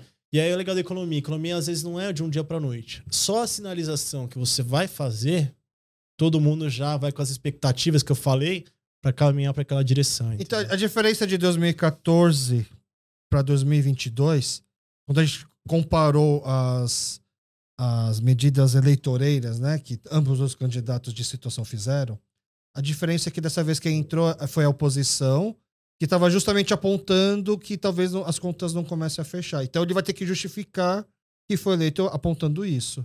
Sim, sim. Né? E aí, qual que é a diferença que eu acho que, assim, justificar não, é, colher os frutos que eu disse um tempo atrás que a gente tá colhendo. Foi em 2000, entre 16 e 18, com Temer. É, a gente passou grandes reformas ali importantes pro país. Saudades, Temer. Um pouco, um pouco. Por exemplo, o teto de gastos, que o pessoal critica um pouco, mas. É, é, foi o teto de gastos, reforma trabalhista, Uhum. uma série de reformas que aconteceram que ainda estão dando bastante frutos. assim. A reforma da Previdência, que foi aprovada no Bolsonaro, começou em Temer, com Temer, né? Então, alguma, a gente precisa fazer reformas. é, a gente tem que arrumar a casa, fazer bem feito, e a gente vai conseguir colher bons frutos pela frente. E aí, em relação a, a- a outras boas notícias, eu acho que o Brasil, ele, eu sou otimista com o Brasil, ele, ele vai crescer, acho que em 2023, algumas dificuldades, tem um cenário mais pessimista, aí se o governo Lula quiser gastar mais, e aí isso vai gerar vários efeitos sobre a economia, que pode ser ruim. Mas se ele der algumas sinalizações boas ali, que vai arrumar a casa, eu acho que a gente pode se beneficiar. E, e por que que eu tenho dois polos, né? Se a gente olhar, ou ele vai ir é, mal, vai fazer um monte de responsabilidades, ou ele pode arrumar a casa. E aí, essa é a grande incerteza que a gente tem no cenário hoje em dia, né? Se ele vai caminhar pelo centro. Me, ainda eu tenho um pouco o feeling de que ele vai ter que fazer isso, porque ele não tem base no Congresso. E, e a escolha do seu vice-presidente é um aceno disso. É, ele abriu uma porta e assim, no Congresso, que é, que é onde são aprovadas leis que são evitados, por exemplo, onde são aprovados impeachment, ele não tem base suficiente. Ele teve que buscar alianças novas. E para buscar alianças novas, vai ter que negociar para evitar qualquer tipo de problema futuro. Então ele vai ter que meio que ficar indo um pouquinho moderado e entendi. e de negociador para tentar arrumar a casa, porque um ponto aí é um- mais uma análise minha que o Lula ele vai precisar dar resultados concretos na economia no primeiro ano. Logo no- o pessoal não vai ter paciência Não vai ter paciência. E, e- assim como a Dilma caiu também por eh, diversos pontos que eu não vou entrar no caso, mas ela por baixa impopularidade, problemas econômicos. que foi o que deu o grande empurrão. É, o Lula ele precisa, dada a polarização que tem no país, a votação apertada, Até porque ele tem um vice que não, não pensaria duas vezes se, em assumir É. se precisar. né? Aí eu já não sei, mas é, o ponto é que ele precisa mostrar, e ele sabe disso. Eu tive aí conversas com fontes que ele sabe disso, que precisa dar resultados concretos para poder se sustentar pelos próximos anos. Então não vai ser, não acho que ele vai dar um cavalo de pau e mudar tudo assim. Entendi. Bom, é, a gente estourou o tempo, já é o episódio mais longo que a gente já teve até hoje, mas é, um- é uma boa forma de fechar o ano, né? Até porque um próximo episódio só no ano que vem, entendeu? É, o Gustavo ele trouxe aqui um livro do xará dele, o Gustavo Franco, Lições Amargas. Ele deixou aqui pra gente sortear para os nossos ouvintes, mas a gente tem novidades para ano que vem. Eu vou deixar esse sorteio para ano que vem, né? E explicar como, como que esse sorteio vai ser feito, tá bom? É, a gente entra nas retas finais. Eu, eu vou- eu peço sempre indicações, tá? Para o nossos ouvintes, para o nosso convidado passar para os nossos ouvintes. As indicações são aonde investir. Tô brincando. a primeira indicação Pode ser é no meu Pix. invista no Gustavo, boa.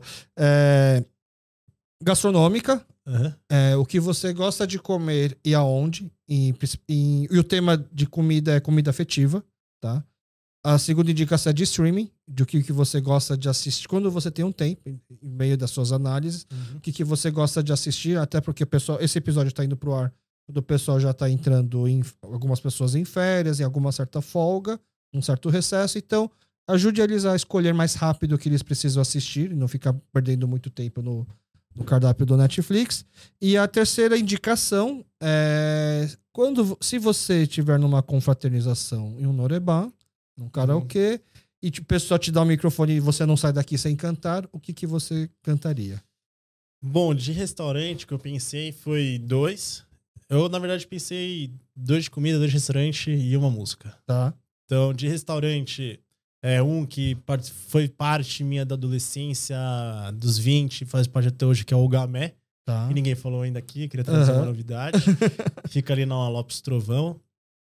Que você pode fazer churrasco na- ali na, na grelha. O tudo. Gamé é sensacional que quase tudo lá quem faz é o próprio dono. Assim, ele é o verdadeiro MacGyver coreano. Assim, aquele tambor de churrasco lá, Reformou, então tá, tá bem. um ótimo local. Levei meu chefe lá também. Eu Ah, que é? falei que gosto de divulgar comida coreana, ele gosta. Eu falei, então vamos no Gamé. Eu levei ele no Chorsogabi já. Uhum.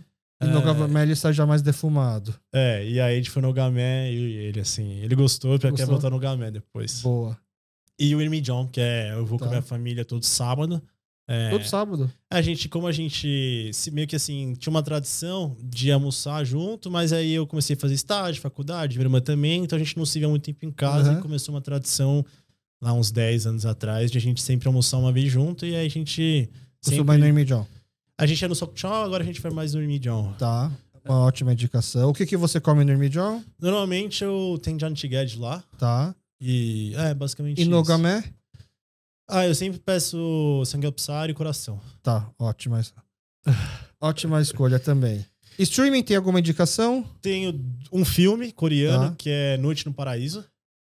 Noite no Paraíso. Ah, um que- filme de gangster. É, eu- gosto de. ah, de porradaria. E é muito bem feito. Ele, ele foi o único filme convidado pra ir pra Cannes na época. Ah, legal. Então, assim, não foi. Não concorreu mais cedo, só de receber o convite. E é um já- filme bom mesmo. né? É um filme pra quem bom. gosta de pancadaria, é um filme bom. Eu gosto. É, os atores eu gosto também. Tá. E eu tava. Eu gosto muito de Cheju. Eu até quando eu visitei a Coreia, Aham. assim, a, a melhor experiência, a ilha. E eu fui pegar o carro e ficar dirigindo a ilha toda, assim. Ah, é? Foi a, a parte mais legal, assim. da viagem. Da E- viagem. é, foi, era que, que estação do ano lá? Outono. Ah, a melhor estação. Então tava bonito. Eu consegui Boa. subir no Halansam e Aham. comi bem. E eu peguei o carro fui nas praias, então foi bem gostoso. E a sua indicação a gente ir pra Jeju, é isso? Não, tá, se quiser, me leva junto. Mas tem aquele novela chama Amor e Outros Dramas. Tá. Que tem um, atores famosos. O Our Blues, né? O nome em inglês Acho dessa que é. novela. Aham. Que tem a Shimina, tem E o- aquele o Imyonbo, né? I- Ibn Ah, Ibemon. Aham. Então tem, é bem legal essa novela. É uma ótima novela. E música foi. De- música de Norebá. I Love You Thank You, do MC Simon. Ó, ótima Ah, escolha. é. A, a gente ia brigar no microfone, porque é uma música que eu gosto de cantar também. É, mas tipo assim, eu não canto. Eu, não- Você core- cantou até o rap direitinho? Algumas coisas do rap, Tá. sim, mas quando fica mais calma aí dá pra brincar. Mas assim, é uma música que não é só minha. Eu acho que é a música de, todos os meus amigos que Ah, já é? tá no É um fim. hino. É, todo mundo canta junto. E Entendi. independente, tem vários grupos de amigos e no final, sei lá. Tocou essa música, todo mundo tá cantando junto. Entendi. Eu acho legal essa. Legal, ótimas dicas de música também. A ge- a gente já até comentou antes- da gravação. O Gustavo tá com duas lições de casa. Uma é levar a caneca pro, pro seu professor Jung. E a outra levar ele pra, pro Norebá e forçar ele a cantar uma música pra poder soltar uma, uma indicação Ele já foi no Norebá, que ele não lembra. É. Mas ele não cantou. E tem- não, agora não adianta ir, ir pro Norebá e não cantar é a mesma coisa que não ir. Justo. tá? E mais uma vez, muito obrigado por ter vindo, por ter cedido o seu tempo, todo o seu conhecimento. Aqui, portas do estúdio, microfone sempre aberto. Então, caso você perceba, tem, uma- tem uma- alguma indicação do, da economia que acho que seria legal passar para os ouvintes, é só vir aqui falar com a gente. Obrigado pelo livro. E a gente vai fazer esse sorteio sim para os nossos ouvintes. Eu que agradeço. portas abertas. E espero vir na próxima. Sei que eu falei muita coisa, não sei se vai ficar muito claro, mas espero aí que tenha ajudado um pouquinho. Cara, é, é o último episódio do ano, o próximo episódio só ano que vem. E não, o que o podcast não entra de férias. No primeiro a quarta-feira do ano você pode esperar um novo episódio. E que tem um tema bem legal que vai casar bem com a primeira semana do ano, tá bom? Muito obrigado para você que ficou com a gente aqui até o final. Nos, nos encontramos ano que vem na próxima quarta. Valeu! E esse foi mais um episódio do Podcast. Espero que tenham gostado e muito obrigado a você que ficou até o final.